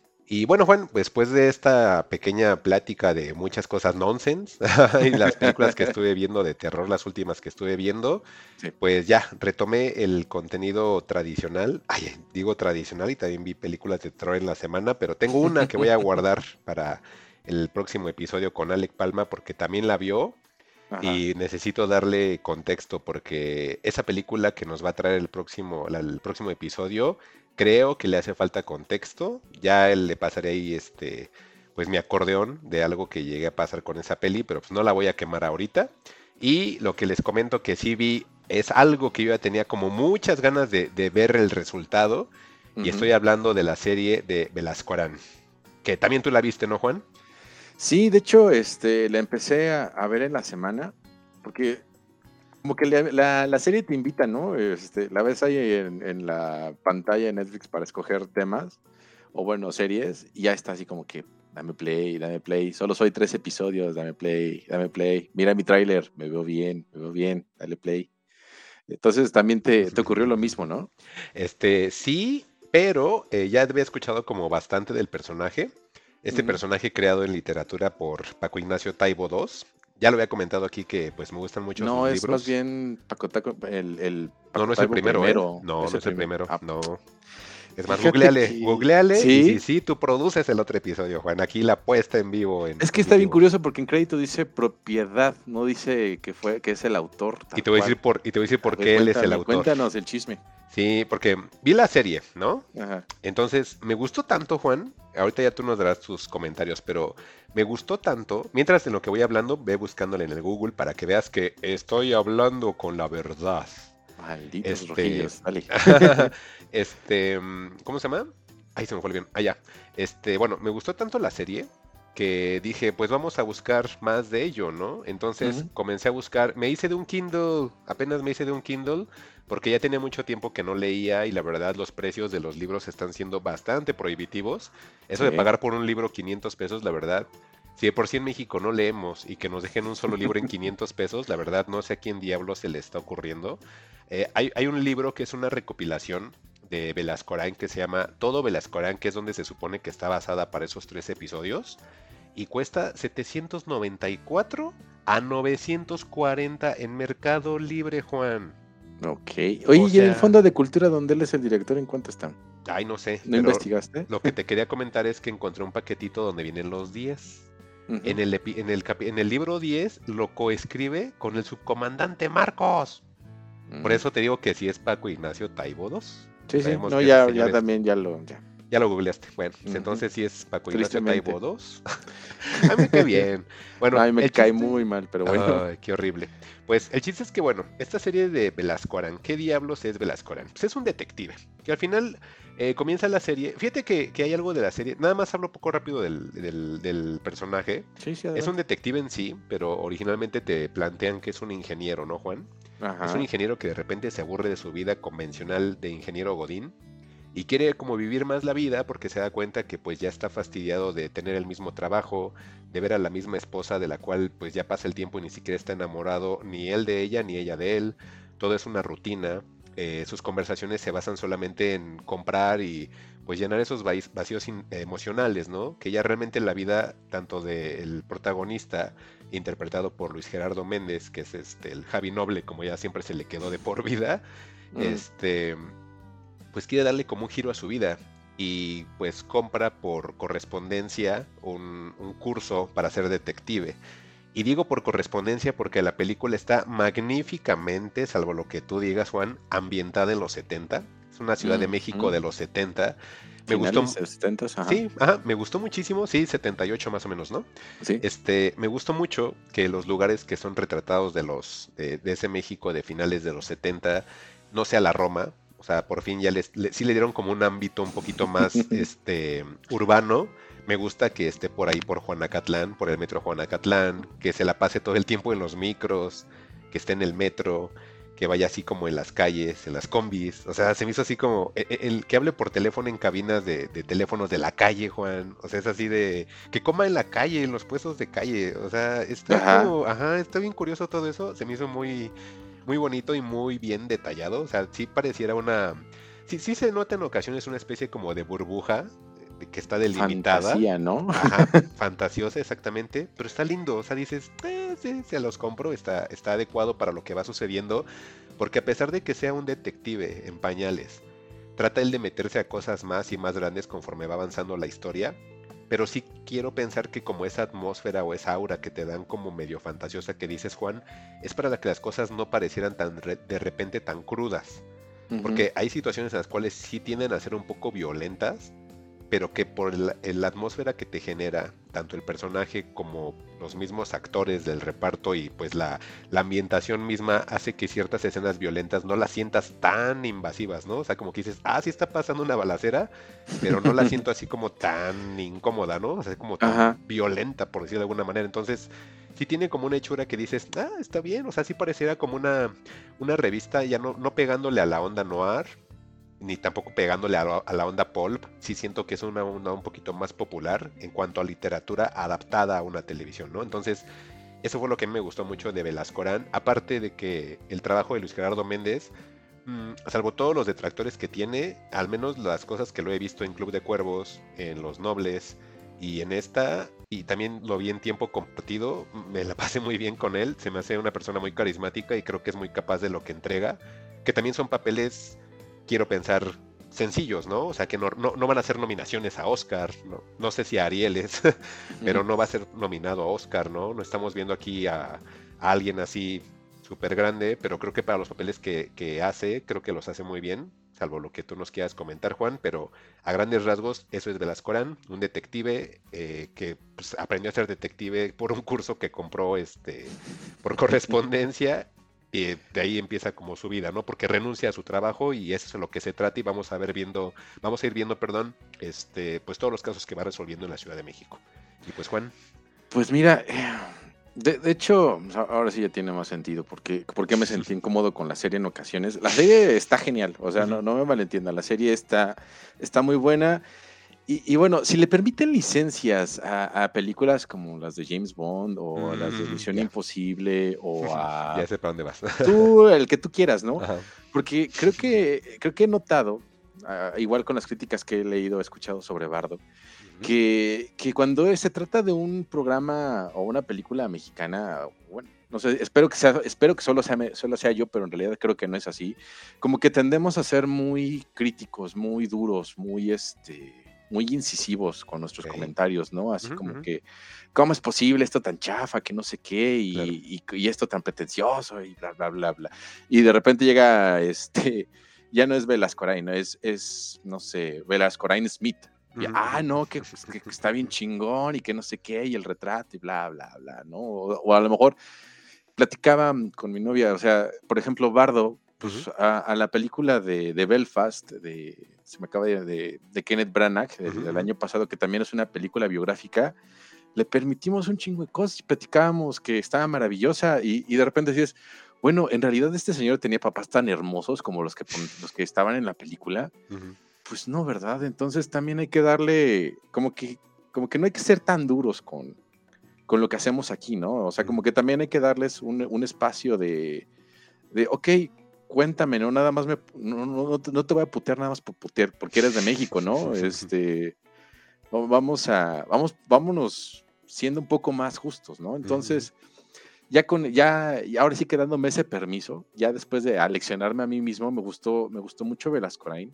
De repente trae como que sus cosas social, de, socialismo muy, muy con calzador, pero pues es que este señor es socialista de calzador, ¿no? Entonces, a él no le, a, Paco Ignacio Taibo no le creo, pero para nada su socialismo.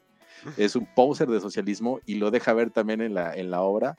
Pero bueno, eso sería como, como que lo malo. A mí me gusta mucho eh, que, ese, ese, ingeniero que tiene como una crisis de la mediana edad, pues se deshace de, su carrera, se deshace de su matrimonio todas las cosas que le están estorbando, ¿no? Y de repente dice, pues va, me voy a ese México de a pie y ahí estoy de acuerdo contigo que el cast de, de lo que vive, pues no es el típico güerito con el que va a convivir, ¿no? este, Porque luego también tenemos ese detalle, ¿no? De, güey, este, está el de los tacos, no, pues agárrate a alguien de, de tez blanca y de pelo negro, ¿no? Y ya con eso lo hacemos pasar por, por cómo es. No, no, no. Aquí vemos a la señora de las quesadillas. De hecho, es algo muy interesante que, por ejemplo, la señora de las quesadillas, el señor de los jugos, el del puesto de periódicos, incluso el que el señor con el que comparte la oficina, el plomero. El plomero. son, son de un carisma bien retratado, porque de repente, pues así hay gente y, se extraña mucho, ¿no? Que de repente, pues vas a comprarte tu cafecito a, la esquina y pues, ¿cómo está joven? No, pues ¿cómo está? Sí, sí, sí, y, son así, y son así. Y, eso es bien entrañable. y hablas con ellos, exacto, y, ellos te buscan la plática como los personajes, sí, sí, sí. E, eso se le ve, ¿no? Eh, también es muy curioso cómo, cómo en este México de que retratan de, del negro durazo, porque es a la que están haciendo mención, o sea, esa, esa policía a la que le a la que le huye y a la que de la que se tiene que cuidar es la del negro durazo, que es como pues bueno, de por sí la historia policíaca en México siempre ha sido negra, ahí es creo que el, punto más oscuro. Entonces, pues ahí ese señor hacía y deshacía y desaparecía y, Y pues está, está interesante cómo lo, cómo lo pone en su historia de como de detective de cine negro. Está, está muy raro porque es como una mezcla de, pues yo no te diría como de pulp, yo creo que incluso hasta podríamos decirle como de repente como que medio libro vaquero, ¿no? Este, los diálogos, por ejemplo, la, la, chica de la cola de caballo, ¿no? Que al final ah, termina teniendo sondas y, los diálogos, ajá, con Paulina Gaitán, como que de repente dices, estos diálogos están muy, pues me voy a, me voy a dejar ir en mi, fantasía, ¿no? Soy un detective, ¿qué le diría a esta chica, ¿no? ¿Cómo la conquistaría o, o etcétera, ¿no? Entonces Está, está muy padre, me gusta mucho la ambientación y sobre todo es eso que, que menciona, ¿no? De, de, cómo este, de cómo convive con la parte baja de México, ¿no? Con lo que le podríamos llamar como con el México real. Incluso, incluso cómo le, cómo le ayuda, ¿no? En el segundo episodio tiene ahí, este, lo meten al, bote y, saca a una de las prostitutas que también se, que se llevan. Sí. Y, y pues el, el intercambio de, de favores, ¿no? Sí, este, aquí, aquí, y creo que eso es bien importante, Juan, porque además del casting principal, que tenemos, por ejemplo, este, como, como ya decíamos, a Luis Gerardo Méndez, tenemos a Paulina Gaitán, que ya tiene tablas, por ejemplo, ella estuvo bien en Diablo Guardián, no sé si ya lo viste, la serie, es este en Prime Video, también está muy buena, este, ella también estuvo en otra serie de Prime, pero que es chilena, que se llama El Presidente, para la gente que le gusta el fútbol, ahí es el escándalo de la FIFA, y cómo es que trabaja con Mebol. Ella sale ahí también, Juan, y también hace cosas muy buenas. Sí, también, también está destacada Irene Azuela, ¿no? Irene Azuela, híjole, la hermana de Luis Gerardo. Ah, qué cosa curiosa. Aquí es hermana. En el libro, porque, ah, o sea, me clavó A ver, cuéntame, la historia que en el libro no es hermana, es hermano. Ah, ok. Ajá, no existe Elisa, sino es un hermano que se llama Carlos. Entonces, este, e, el, digamos que es el cambio que se hizo, el, ¿cómo le llaman? El change gender, no sé cómo le llaman. Ajá, aquí es hermana, pero realmente no pasa nada, o sea, al final no afecta en nada. Y creo que está bien que hayan metido a Irene Azuela, porque pues, sí es de las actrices más reconocidas y pues ella hace teatro. O sea, además de hacer películas, ella hace teatro y hace producción. Entonces, no me extraña que inclusive haya hecho alguna coordinación en algunos episodios, porque realmente los episodios, Juan, a pesar de que la primera entrega que nos están dando Netflix nada más sean tres episodios, se van bien rápido y son como si fueran mini películas, pero los tres episodios son casos distintos. O sea, sí lleva una especie de hilo conductor, porque obviamente lo lleva porque es el, crecimiento de detective de, Héctor Velascorán, pero pues realmente son historias o casos este, autoconclusivos, ¿no? E, sí, dime, dime. Sí, sí, de hecho yo esperaba eso. Yo nada más he visto dos de los tres y esperaba que no tuvieran como. Ajá, exacto, que fueran autoconclusivos, pero en realidad son como autoconclusivos con ciertos hilitos, porque la historia sigue creciendo y sigue hilada de alguna forma. Sí, lleva un tronco, pero de ahí se va ahí como que derivando otras historias. Y creo que eso es lo que me tiene como intrigado e interesado. O sea, yo nada más iba a ver un capítulo, Juan, un jueves, creo que fue el jueves o el miércoles en la noche, y lo empecé a ver y dije, nada, voy a ver uno, ¿no? pues ya de repente vi uno, dos y dije, pues ya el último, ¿no? Entonces en un día vi los tres capítulos, o sea, estuve ahí sentado tres horas, porque realmente me la estaba pasando muy bien, estaba muy divertido. Y lo que te decía, terminó, entonces dije, me gusta mucho el personaje, o sea, tenía algo el personaje que me gustaba mucho, porque el personaje, como tú dices, no tiene ayuda del, del gobernador de, la ciudad, no tiene ayuda de, eh, de, la policía, o sea, su ayuda es el tamalero, su ayuda es la señora de las garnachas, su ayuda es la prostituta, su ayuda es este alguien que, que, es el plomero, o sea, él renta una oficina y la comparte con un plomero, o sea, son cosas que dices, oye, está como padre porque sí es un detective de la Ciudad de México de los de finales de los 70, pero que sí es tal cual. E inclusive, Juan, tú que vas en el episodio 2, pues ya te diste cuenta, como bien lo mencionas, está como en la época del negro durazo, pero también hacen mención a lo del halconazo, de lo del 68. Este también, eh, no me acuerdo si es en el episodio 2, hablan de Sobek, pero obviamente le hacen los cambios. Para la gente que no sepa quién es Sobek, era un tipo que, que según tenía como una especie como de, de concentración tal cual que podía evitar eh, o podía ignorar dolores. Era como un fakir mexicano, pero que era muy famoso y terminó teniendo un accidente y se murió.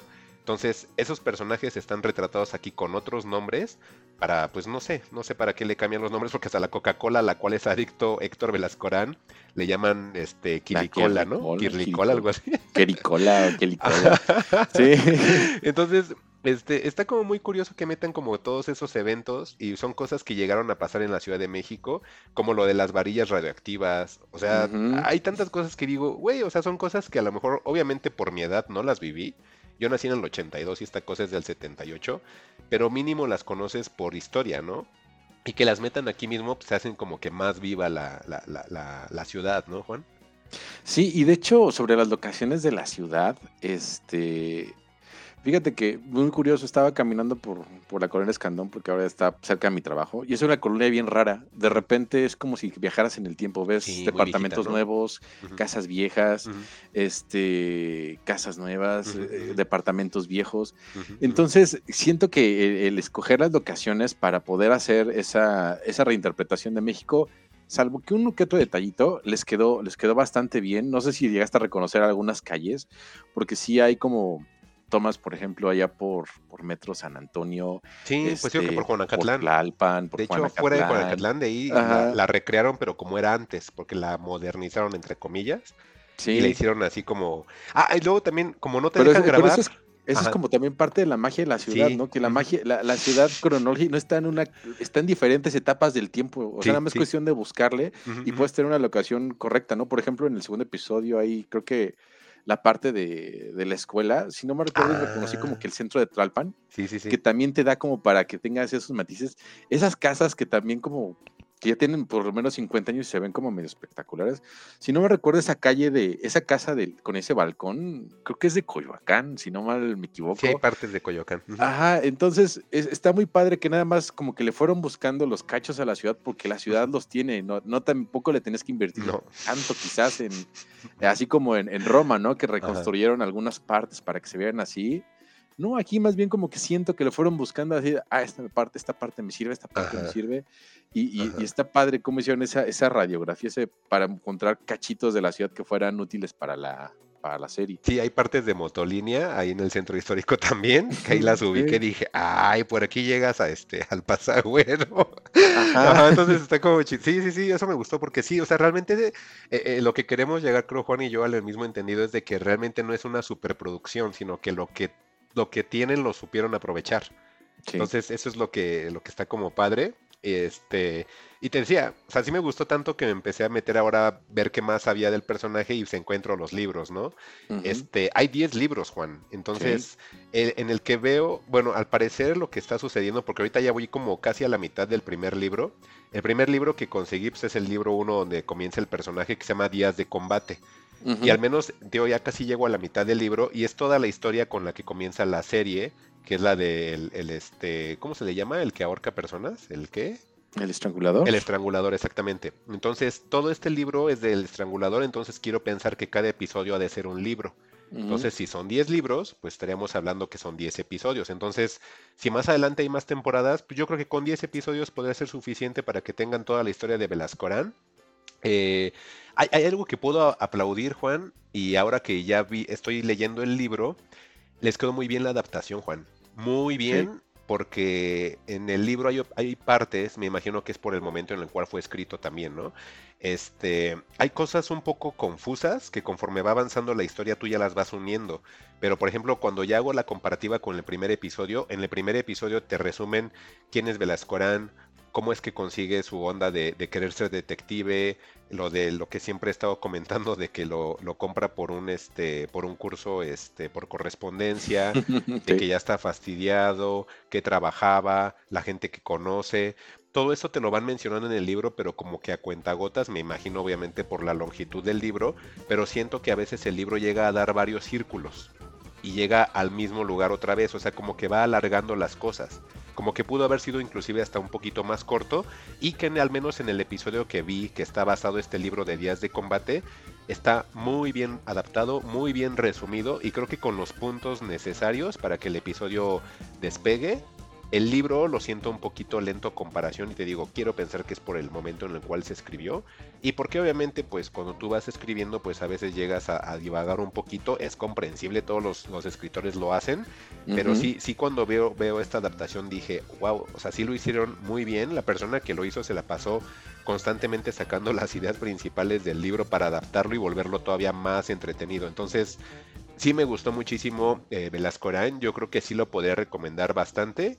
Está en Netflix, son tres episodios únicamente, cada uno es como de una hora, hora y cuarto, o sea, sí es como una mini película, pero de verdad sí se los puedo recomendar a todas las personas que quieran una historia de detectives, pero de bajo presupuesto, eso sí, pero muy entretenida, Juan. No sé tú ahí cuál sea. Esa es, digamos, mi conclusión de Velascorán, que sí lo vean. Sí, yo también la, la recomendaría. Este, ahora sí que dejan un poquito aparte ese, ese ese paternalismo que tenemos de repente con las series y producciones mexicanas, este, denle chance. La verdad tiene cosas bien divertidas de contar. Este, y sobre todo eso, que es, que es divertido y es algo que, que a lo mejor no te refleja al 100%, pero sí te deja ver ese México que quizás nunca se vaya, pero, este, pero es muy divertido de ver. Sí, sí, sí, así es. Y pues bueno, yo creo que entonces en este caso cerramos episodio. Juan, no sé si tengas algún comentario adicional, alguna recomendación que quieras dar, algo, ahorita que se nos fue Alec, no sé, algo que quieras mencionar aparte. Este, pues no, yo creo que ya podemos, este, pues bueno, darle las gracias a Alec por haber este, hecho tiempo porque sabíamos que tenía una agenda apretada el día de hoy. Qué bueno que, sí. se, se, dio la oportunidad de, de, venir y echar sus clásicas news y profesar su amor por, por Guillermo del Toro y demás. Este, y, pues darle las gracias a todos los que hacen sus descargas, a los que nos recomiendan de boca en boca. Episodio 80, Juan, episodio, 80. Va a haber sorpresas para el episodio 100, va a haber regalos para fin de año. No lo sabremos, quién sabe si haya presupuesto, tengamos trabajo para ese entonces. Este, pero, pero pues este, échenos buenas vibras, ¿no? Para, para que esto, esto crezca y, este, y pues siempre les agradecemos el tiempo que nos dedican. Sí, pues sí, la verdad, qué chido haber llegado un episodio número 80 entre cosas normales, entre atropellos, entre pandemias, entre este, altas descargas, bajas descargas, este, invitados, la inclusión de Alec, este, pues tantas cosas, ¿no, Juan? Ya 80 episodios, sí, sí, son bastantes, son 80 semanas, son yo creo que ya más de dos años, yo creo que ya casi le estamos pegando al 3 a final de este año, o si no un poquito más, porque la verdad ya ni llevo la cuenta, pero pues son entre 80 episodios y las minis y los especiales, pues ya imagínense cuánto llevamos, ¿no? Pues mira, ya, ya de entrada ya tenemos creo que el segundo año de forma más este continua. Sí les hemos estado trayendo quincenal o semanalmente, pues ya sus episodios. A lo mejor lejos están esos 20 episodios donde estuvimos haciéndolos con más espacio y, demás, ¿no? Ahorita pues ya tienen ya tienen una periodicidad más constante. este, y pues a ver, a ver qué nos depara de aquí al episodio 100. Sí. Pues ya se ve más cercano. Sí, y ya bueno, pues la, la, regué, no se hizo el invitado de octubre. Este, afortunadamente no, no le hablé para no este como se llama? Para no regarla y dejarlo ahí como nada más tendido. Entonces sí, no lo, no lo planeamos. Entonces, este, esperemos que en diciembre se haga lo del fin de año, a ver si, si, si lo podemos hacer como en la vez pasada, que estemos ahí con, con invitados de nerds, con, con Cinema Torrent, a ver ahí si lo, si lo podemos hacer, ¿no, Juan? Sí, sí, estaría bastante bien. Está bien. Pues entonces, eh, muchas gracias a toda la gente por habernos escuchado. Recuerden que este y los demás episodios los pueden encontrar en Spotify, en Apple Podcasts, en Google Podcasts, en Evox, en Amazon Music, este, en todas partes. Y donde puedan dejarnos alguna eh, clasificación o que dejen una estrella, puntuarnos o algo, pues estaría padre que nos pusieran ahí las máximas que se puedan o si no, las que ustedes crean que merecemos. Y en redes sociales estamos en Twitter como arroba fugitivosmx en Facebook como Fugitivos Podcast, en Instagram como Fugitivos-podcast. Y pues bueno, este, yo soy Mike Santana y no me despido sin antes dejar que en este caso Juan Carlos nos deje ahí sus palabras. Pues creo que ya hemos dicho todo, muchachos. Muchísimas gracias, como siempre, Latinoamérica Unida, este, Argentina, ah, todos esos lugares donde nos, nos, escuchan. Argentina, Estados Unidos. Curiosamente, hasta en, hasta en Alemania hemos tenido descargas. Este, pues quien seas que seas por allá, también saludos, abrazos. Sí. Y pues nos estaremos escuchando la próxima semana. Cuídense. Adiós, bye. ¿Cómo ha dicho usted que se llamaba? No lo he dicho. Encuéntranos en Twitter como arroba fugitivosmx o si prefieres arroba juan-xhu, arroba Alec Palma y arroba Mike-santana. Fugitivos Historias para el camino.